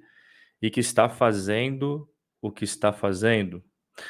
É, o povo ucraniano está acostumado é, com um modelo mais ocidental, democrático, concordo com você, Fernando. Mas se ele botar lá dentro um presidente que é um fantoche dele e fazer repressão igual ele faz na Rússia, a população não vai fazer nada. Igual na Rússia, né, Fernando? O que está acontecendo agora? É, não pode protestar contra o Putin, não pode falar mais nada dessas operações, não pode falar que é guerra, você tem que falar que é uma operação especial, né? É, a palavra guerra é proibida, invasão é proibido. É, você não pode criticar o governo, você não pode reclamar de nada. Acho que até agora foram 3.500 jovens presos pelos protestos, né? Ele vai fazer a mesma coisa na Ucrânia. As pessoas estão acostumadas à democracia, ele vai acabar com esse, com esse costume deles. Se ele, que é o objetivo dele. Entrar, botar o cara no poder, fazer a Ucrânia ficar do lado dele, não entrar na OTAN e se livrar desse cara que está incomodando ele, que é o, o Zelensky. Rob, vale a pena investir nos Estados Unidos? Com todas Cara, vale, com toda certeza. Os Estados Unidos, é, é, as empresas americanas, né, Gleidson, é que uma. Não é, tipo, quando a gente fala em Estados Unidos, é, são as empresas americanas, os negócios americanos que não vendem só para os Estados Unidos. Então, um exemplo, né? A Nike. A Nike é uma empresa tipicamente americana, mas ela vende para o mundo inteiro. Então, cada vez mais ganhando importância na China, Vamos trazer um outro exemplo. A Johnson Johnson é uma empresa americana, mas que vende no mundo inteiro. Vende muito para a Europa, vende muito para a Ásia, vende muito para a América. Então, é, vamos trazer mais exemplos para não ficar só. A Visa, a Mastercard, duas empresas tipicamente americanas, mas que o cartãozinho deles passa no mundo inteiro. E são os dois mais usados. Você vai para a China, vai ser ou Visa ou Mastercard. Você vai para o Japão, é ou Visa ou Mastercard. Vai para a África, velho, vai ser ou Visa ou Mastercard. Entende, Gleidson? Então, a, quando eu falo investir nos Estados Unidos, às vezes até pode soar um pouco, até tem que ver se eu mantenho essa expressão, porque às vezes a pessoa acredita que as empresas americanas ficam só nos Estados Unidos. Não, elas vendem para o mundo inteiro. Até os próprios fundos imobiliários, você pega os grandes fundos imobiliários americanos, eles não ficam só nos Estados Unidos, tem um monte de imóvel na Ásia, na Europa. E os Estados Unidos, eles hoje ainda são a maior potência do mundo, mas o que todo, todo o que eu expliquei para você agora é o crescimento de concorrentes aos Estados Unidos, que no caso é a China. Evidentemente, a China cresceu e já é um concorrente pau a pau com os Estados Unidos. E que está correndo por fora, que eu sempre falo, a nova China é a Índia. A nova China é a Índia.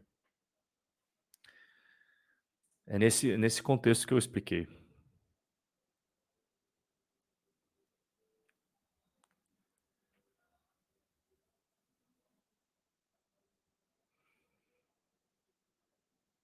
Putin vai até o Mar Negro, não duvido. Não duvido. Cripto se mostrou reserva de valor. Ela oscila muito. É, uma coisa que ficou comprovada até agora, Carlos, é que quando tem queda na bolsa, a cripto cai junto. E quando a bolsa sobe, a, a, a cripto sobe junto. Então, o que a gente fala tem alta correlação, né? É, em relação a ela ser uma proteção, né, Hum, proteção até hoje provado é títulos públicos do governo americano e ouro. Por exemplo, na crise agora o ouro segurou as pontas, os títulos americanos também, o Bitcoin, criptomoeda não. A, a cripto é muito, muito próxima do mercado acionário americano. Quando a bolsa americana cai, as criptos caem junto. Quando as criptos sobem, ele sobe junto. Tá? Seu raciocínio está perfeito, Rob. O Putin tem uma estratégia clara e aberta, anunciada já há um tempo. Exatamente.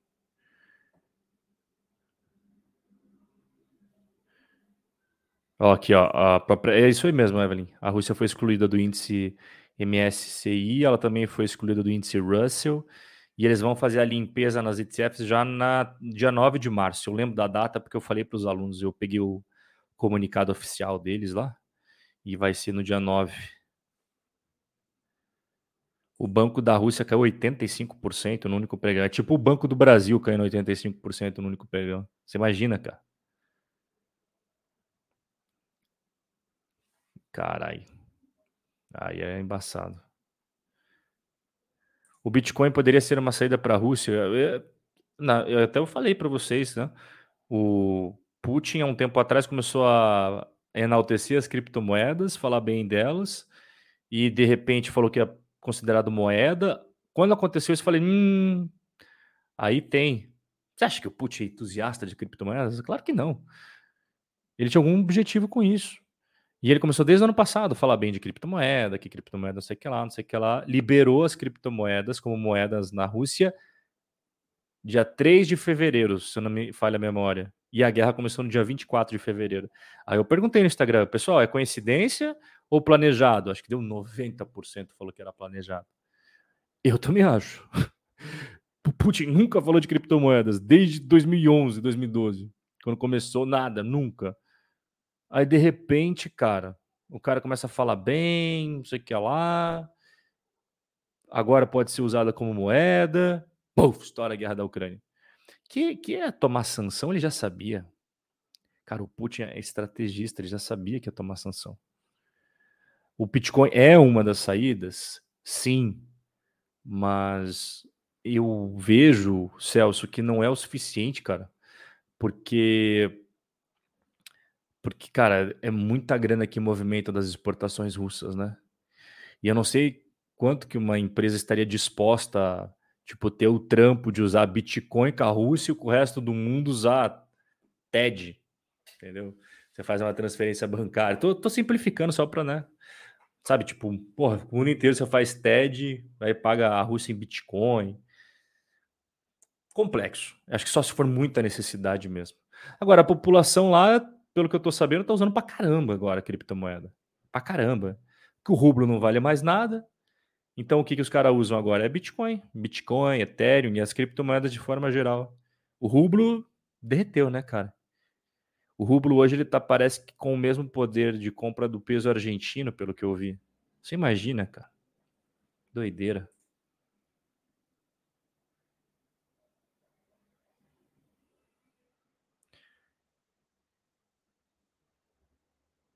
É, a Bolsa de Londres excluiu as empresas russas. Boa noite, Matson. Boa noite, Rob. O Putin, Putin irá ocupar todo o território da Ucrânia e os países da OTAN só observando, preocupado por possível guerra global e principalmente nuclear. Eu tenho, eu tenho a mesma opinião. Ele vai ficar até a Ucrânia, vai trazer a Bielorrússia de novo para dentro, vai se aproximar cada vez mais da China, vão ficar cada vez mais melhores amigos. A Ucrânia deixará de existir, segundo o Benício. Acho que, assim, o nome não, sabe, o, o, o Benício? Vai continuar sendo Ucrânia, mas ele vai botar um cara dele lá, no lugar do Zelensky. E vai man mandar na Ucrânia, né? Igual ele manda na Bielorrússia, que agora se chama Belarus. Ele manda na Belarus, só que a Belarus é um país independente, entre aspas, tem um presidente, entre aspas, mas quem manda é o Putin. É a mesma, mesma coisa ali na Ucrânia. Cripto na Avenue. Então, o Olírio pergunta, né? Sim, a Avenue vai ter 30 criptomoedas de início. E eu, eu não estou falando para vocês fazerem a mesma coisa que eu, tá, galera? Só estou falando o que eu vou fazer. Eu vou tirar minhas criptos das outras corretoras e jogar na Avenue. Por quê?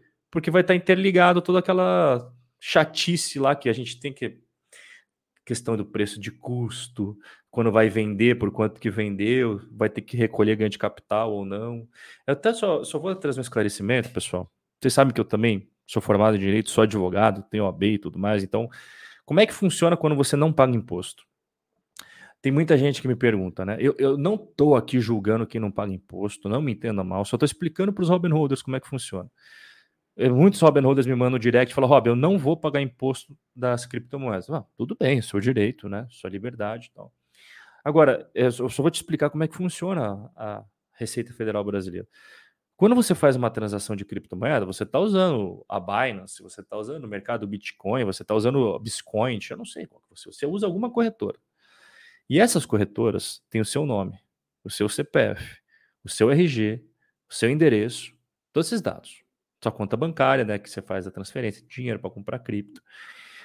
A Receita Federal, ela não vai atrás das suas criptomoedas, porque não tem como pegar essas criptomoedas. Sabe o que a Receita Federal faz? Ela vê que não está batendo algumas coisas lá, ela pode mandar um ofício para essas corretoras de cripto e falar: eu quero a transação de todos os clientes. Ela pode fazer isso. Fizeram isso nos Estados Unidos, galera. A Receita Federal americana fez isso nos Estados Unidos, nada impede a Receita Federal brasileira fazer.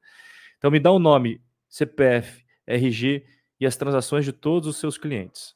Tá bom. Aí digamos, digamos, Olírio, que você comprou 20 mil de Bitcoin há um tempo atrás e vendeu por 300 mil, tinha que recolher imposto, você não recolheu. A Receita Federal vai encontrar isso. E ela não vai entrar com uma execução fiscal é, pegando é, as suas criptomoedas.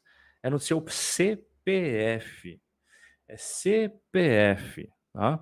Então, é, eu só estou esclarecendo isso daqui porque às vezes a gente tem uma. Os Robin Holders têm uma percepção equivocada. Ah, não, a Receita Federal não pode pegar minhas criptomoedas, então não vou declarar imposto. Em relação a não conseguir pegar as criptomoedas, você está até, até teoricamente correto, mas ela não vai atrás das criptos. Ela vai atrás dos seus bens no seu CPF. Então, se você tem ações, ela vai bloquear para você pagar o imposto começa com. É uma ordem, tá? Eu não vou entrar numa aula de direito aqui, mas é uma ordem. Dinheiro em compra. Primeiro ela manda você pagar espontaneamente. Ela fala: olha, encontrei aqui, vi que você fez merda, você tem que pagar aqui tanto. Se você não pagar, tá? Vai dar um tempo, ela vai o quê? Pedir para o juiz bloquear dinheiro em conta corrente, é, dinheiro que você tem em CDB, tesouro direto, ações, fundos imobiliários. Ela não vai atrás das criptos, entende?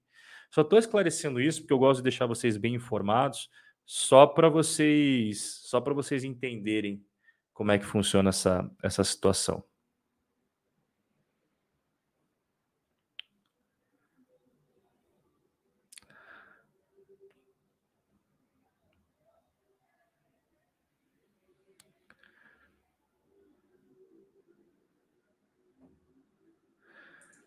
Segundo informações, ele se preparou muito, reduziu a dívida russa em 18% e a reserva de 600 bilhões de dólares. Não é, eu, eu vi que ele se preparou para. Ele sabia que ia vir sanção, né, cara? Ele sabia que ia vir sanção.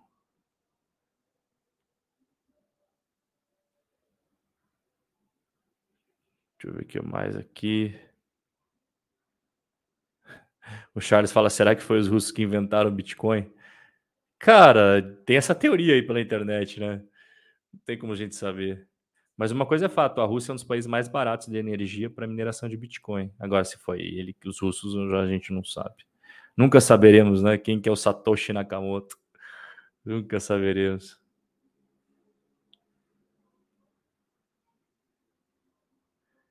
Pessoal, é, faz duas horas e meia.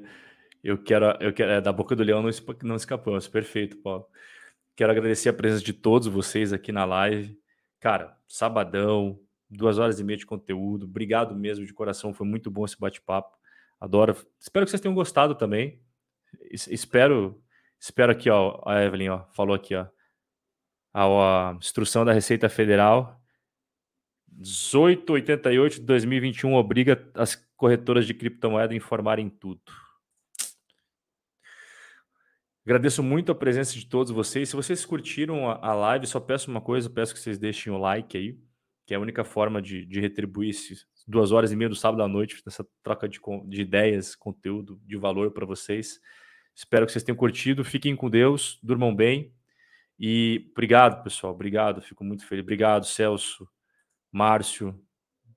Obrigado, Paulo, Charles, Sérgio, Henrique, Benício, Felipão, a Miriam, aluna inclusive a Miriam. Obrigado, Miriam, Gleidson. Boa noite a todos, pessoal. Fiquem com Deus e a gente se vê no nosso próximo bate-papo.